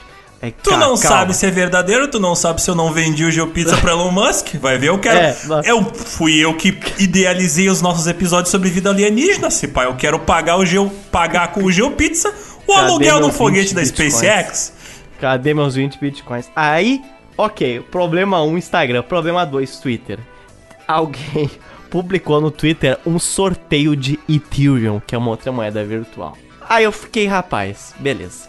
Eu nem fui ver, obviamente, os comentários. Eu só entrei no Instagram pensando assim, ó. E agora? Já era, já era. Entrei como se nada tivesse acontecido. Eu ainda estava no controle. Aí eu fiquei, rapaz, que, que hack foi esse? Não recebi nenhum aviso de login, de nenhuma conta, e-mail, nada, dois step verificação, absolutamente nada. Ok, fui lá, excluí a publicação, obviamente, nem olhei as reações das pessoas, graças a Deus, eu queria me poupar daquilo. Troquei todas as senhas, troquei os e-mails, troquei tudo. E aí publiquei lá um aviso que, ah, gente, se quem viu uma postagem de criptomoedas, saiba que é falso. Eu nunca farei sorteio de criptomoedas, só dos nossos belíssimos mapas e canecas e adesivos. Por favor, vão lá conferir, inclusive. Mas é isso, não caiam em nada que for vendido aqui. Que aí no Twitter publiquei a mesma coisa. Aí, beleza, fui entrar no meu perfil pessoal. Ó oh, céus, o que é isso? Tava pior que o perfil hackeado. Eu queria que que aconteceu? Entrei no meu, tinha uns 50 follows no meu perfil. No meu? Cara, o que, que eu fiz? Eu matei alguém que eu não sabia. Eram só pessoas curiosas vindo me seguir falar comigo no pessoal. Você viu, Zots? O Pizza foi hackeado. O que é essa publicação? É, eu vi, sabe? Muito obrigado. Mas obrigado realmente a todos que me enviaram. Mas é, eu fiquei achando que foi uma invasão de bots me seguindo, mas eram pessoas de verdade curiosas. Então isso que é engraçado. Precisa ser hackeado para as pessoas irem te acompanhar pessoalmente. É isso? É isso que precisa? Então tá. Eu deveria ter dito lá no grupo dos ouvintes: olha só, não é hack, não. O, o, o gerente ficou louco. Realmente. Não, e o engraçado é que eu fui ver isso às 11 da manhã. É, quando eu falei que eu acordei tarde, foi realmente tarde, me desculpem, tá bom? E esse hack foi tipo 8 da manhã. Então teve assim, ó, toda manhã para as pessoas estipularem se aquilo era real ou não. E aí no grupo do Geoburgo era Zots Alexander. Isso é verdade ou não é verdade? Não, será que os Otis faria isso? Não, os Otis odeiam Elon Musk. Será? não, é óbvio que sim. Ele não faria isso. Olha só no Twitter, pelo visto foi hackeado mesmo. Nossos ouvintes que amam o Elon Musk, eles devem ter ficado muito felizes, né? Finalmente, eles estão dando a cara. E um ouvinte vem falar, não, eu achei que era verdade, eu achei que era uma piada com o Elon Musk. Só que aí eu vi que não tinha piada. Eu, ah, pois é, né? Você veja você. Fato é que é assustador que eu não recebi nenhum alô do Instagram, de nada. Isso é o que é mais assustador. E o drama não acaba. O drama de Zots, ele segue. Porque isso foi segunda, agora estamos gravando na quarta-feira. E hoje tentaram entrar em várias contas minhas em outros e-mails, que eu não uso há muito tempo. Tentaram entrar no meu tweet, que eu jamais usei nenhuma única vez na minha vida. Tentaram entrar no meu e-mail que eu tinha de 2008 a 2014. E provavelmente vão tentar entrar em outras contas agora, mas eu estou fazendo o possível para que isso acabe. Fato é que melhore, hack. Melhore. Não, piore. Pode ficar pior, na verdade. Continue fazendo o que você está fazendo, só que pior, para me dar mais tempo de agir. Então fiquem ligados à sua segurança cibernética. Se aparecer o GeoPizza vendendo eletrodomésticos, por favor, não é verdade. vendendo Bitcoin. Nem web moedas. Não é verdade. Eu agradeço, como eu estava falando pro Alexander, que não foram hacks brasileiros. Porque hacks brasileiros seriam muito mais cruéis e espertos já teriam pego a conta, já teriam vendido 59 geladeiras, só que não existem, e já teriam embolsado uma grana violenta. A pessoa que tivesse pego a conta do GeoPizza ia vender em Pix. Meu Deus. Não, não, não é uma boa ideia, viu? Não passem essa ideia adiante. Muito obrigado. tu fala isso agora!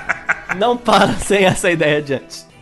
Raptaram a conta de um amigo meu do Piauí, que ele é artista, e ele começou a vender eletrodomésticos e eu falei, meu Deus, de novo isso hackearam o rapaz. Ele ficou uma semana vendendo eletrodomésticos inexistentes. E até agora ele tem aí pessoas indo atrás dele por coisas que ele não vendeu. E esse é o nosso querido Jabu, que é nosso ouvinte. Abraço. Jabu, espero que tudo fique bem. Eu, é, é por isso que eu não tenho redes sociais, Odds. Porque daí eu simplesmente falo pros ouvintes, cara, é fake. Eu não tenho Facebook, eu não tenho Twitter, eu não tenho Vine, eu queria ter visto a reação nada, do Alexander. Nada. Queria ter visto a reação Eu não tenho Twitter, eu fiquei sabendo depois dos ouvintes. Eu, sim, eu queria ficar sabendo como é que ele reagiu aquilo. Cara, eu dei risada, eu dei risada. Eu falei. É verdade? Eu pensando, meu Deus. Faz parte, not my problem. Vai lá, o, o TI, resolve. É engraçado que eu fiquei super, super de boas, porque não tem muito o que fazer, você faz o possível depois para recorrigir. Deu certo, ótimo. Mas no dia seguinte eu fiquei assim, ó. Como é que isso pode acontecer? Eu falei, o Instagram falhou comigo. Eu falei com o Instagram. oh, meu Deus. É horrível. Mas acontece. Esse fato é isso. É isso aí que acontece, acontece Zotis, quando você clica hum. ali naquele link. Tem viúvas solteiras na sua região. É. Clique aqui para conhecê-las. Alemães solteiros e franceses gostosos em Ubatuba. Clique aqui agora. Tem alemães em Ubatuba dizendo: venha me comer. Clique aqui para saber mais. aqui vem a sua comida pulando. Ó oh, céus. Rodrigo Baguetes. Rodrigo, ba... Rodrigo Risoles. Risoles. Eu contei dessa, que a menina ouviu meu nome e achou que era Risoles. Eu não te contei essa história. Tava querendo te objetificar, ela pensou, hum, ah. vou comer. Como é gostoso o meu risole. Como é gostoso, como é gostoso meu risoles. Uma amiga minha me viu e falou, ó os Otis. A amiga dela que não me conhecia. O quê? Risoles? Rodrigo Risoles. Rodrigo Risoles. Ai, Como era gostoso o meu risole. Uma padaria mais próxima. Ai,